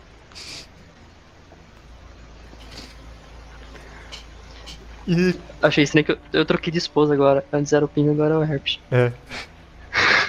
Os pássaros. Safado. Bom, e basicamente vocês todos, exceto a Sally, decidiram ir pra Bristol ainda. A- aliás, duas pessoas já estão lá, né? Só tem que, tipo, atravessar metade do campus e ir até essa biblioteca. Ah, mas, Sally.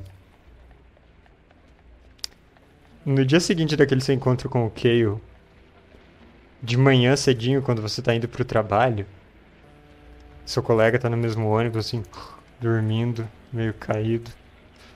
Ah, ela é uma daquelas pessoas que fica, sabe, chacoalhando assim no ônibus enlouquecidamente. Não sei se vocês já viram alguém assim. e ah, ela.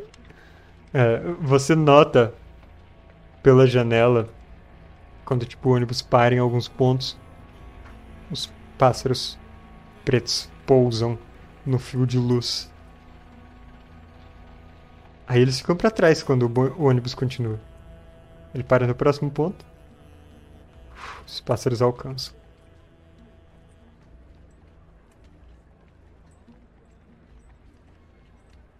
Eu acordo a minha colega e falo. Hum. Você tá vendo que os pássaros estão seguindo a gente? Não tô vendo nada ainda. Ela botou óculos. O quê? Quais? Aqueles lá? Aqueles dois? No- fio? Todos os pássaros.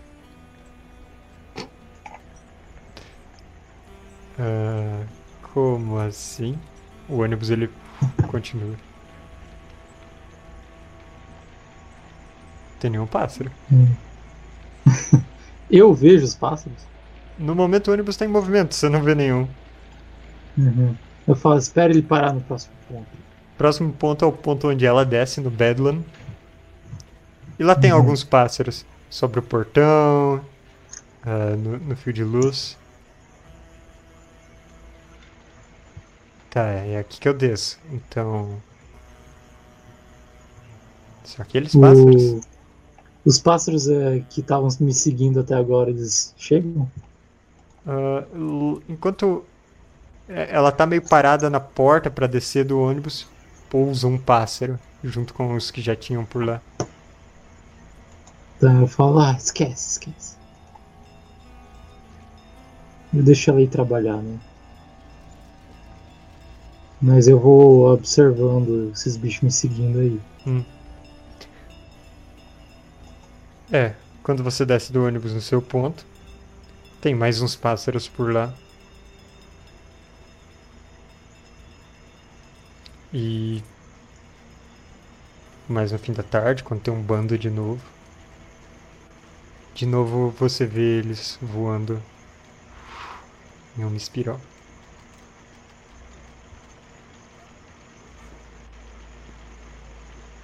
Mas é engraçado, Bom, a- algumas pessoas reclamam desses pássaros. Os nossos pássaros meio sinistros, né? Parecem perigosos, eles são grandes. Outras não estão nem aí. Quando chegar o frio, eles vão embora. Uhum. É, bom, alguma coisa mais sinistra acontece durante o dia, porque eu certamente vou querer voltar e falar mais com. Vou esperar, enquanto esperando a minha colega sair do trabalho, eu vou querer conversar de novo com, Com o Kale, com, o- é, com o Kale. dessa vez ah, você encontra ele e normalmente quando tava só você nas visitas, eh, as enfermeiras não ficavam por perto. Porque você era uma presença frequente lá, você é enfermeira também. Mas ah, dessa vez a, enfer- a enfermeira Rogers ela fica meio perto. E o Kale Uhum. tá lá fazendo as palavras cruzadas dele. Uhum. Tudo normal do, de todas as vezes que eu sempre fui ali. Ele tem um tique que ele repuxa o rosto pro lado de vez em quando, coisa de sempre. É, eu pergunto, tudo bem, senhor Kale? Como você está hoje? Tá. Tudo santa paz de Deus. É, você já alimentou os pássaros hoje? Como, como Não, está você? Eu, eu acho que eu vou. Não.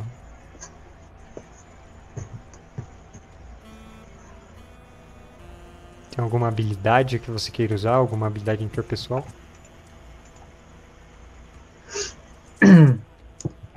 Bom, É, eu gostaria de, de, de usar então convencimento aqui para convencer ele a falar um pouquinho mais do que ele sabe sobre esses pássaros. Ele aproveita um momento em que a enfermeira está mais entediada, você demora para alcançar ele com essa conversa. Mas ele fala, quando a enfermeira se distrai um pouco, ele se aproxima e ele fala meio rápido para você. Eu acho que eles escutam através enfermeira Rogers. Eles colocaram alguma coisa na minha cabeça. Eles colocaram alguma coisa aqui. Eles conseguem enxergar pelos meus olhos agora. Eles veem. Você tem que viajar. Eu não posso. Você tem que viajar. Viajar para onde? Ele rabisca uma coisa no- na palavra cruzada, rasga a folha e passa pra você. Por quê? A enfermeira agora ela dá uma reparada. Tá tudo bem aí? Tá, tá. É, só tô ajudando ele com a palavra aqui. Não vai ficar nervoso de novo não, hein? e quando ela para de ouvir de novo ele Você tem que falar com o Singh. Ele é ele é um indiano lá da outra da universidade. Lá da biblioteca. O Singh. Não esquece o Singh. Tá bom, tá bom. É, eu vou falar com ele, calma.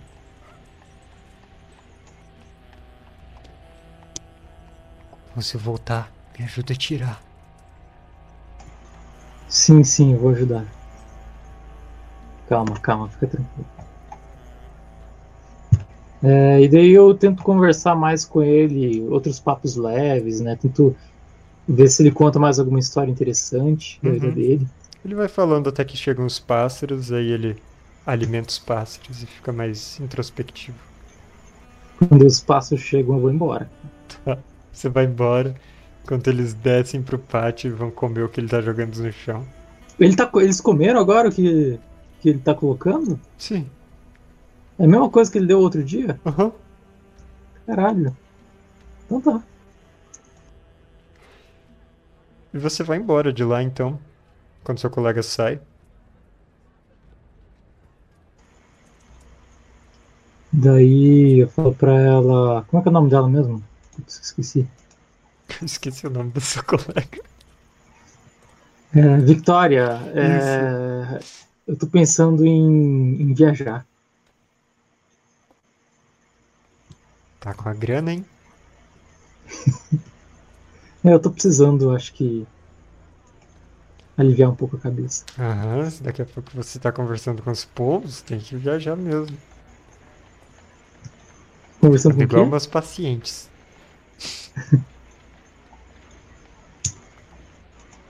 Eu dou risada, mas eu desaprovo o comentário dela.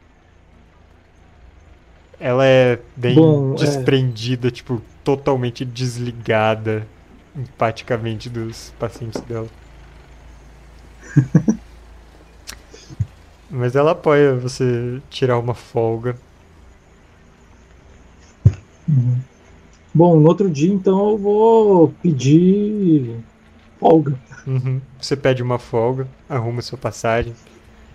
Metade de trem, metade de ônibus. E vai pra Bristol. Atrás do Sr. Singh. E bom, todos estão convergindo para essa cidade agora. E é desse ponto que a gente vai pegar na próxima semana. É aqui que a gente para hoje. Então, como primeira sessão de novo foi um pouco mais longa do que ah, as outras vão ser, mas eu acho que essa foi bem instrutiva do que vem por aí. Não jogue vassoura nos pássaros. Não jogue vassoura nos pássaros, não suba na árvore. Deixa os pássaros em paz. Pronto. Essa é a moral da história. Mas hoje a gente vai ficar por aqui, então valeu para quem está nos fazendo companhia na Twitch hoje. E para quem está nos assistindo no futuro no YouTube. Uh, como sempre, eu vou deixar o link do apoio do canal aqui para quem quiser é, participar e até jogar RPG comigo. Então, aí está. Apoia-se nas ideias arcanas. Olha só, faz estar aqui com a gente até agora. Valeu, cara. Uh, eu não posso me hidratar agora porque meu chá acabou. Então é só tchau para todo mundo.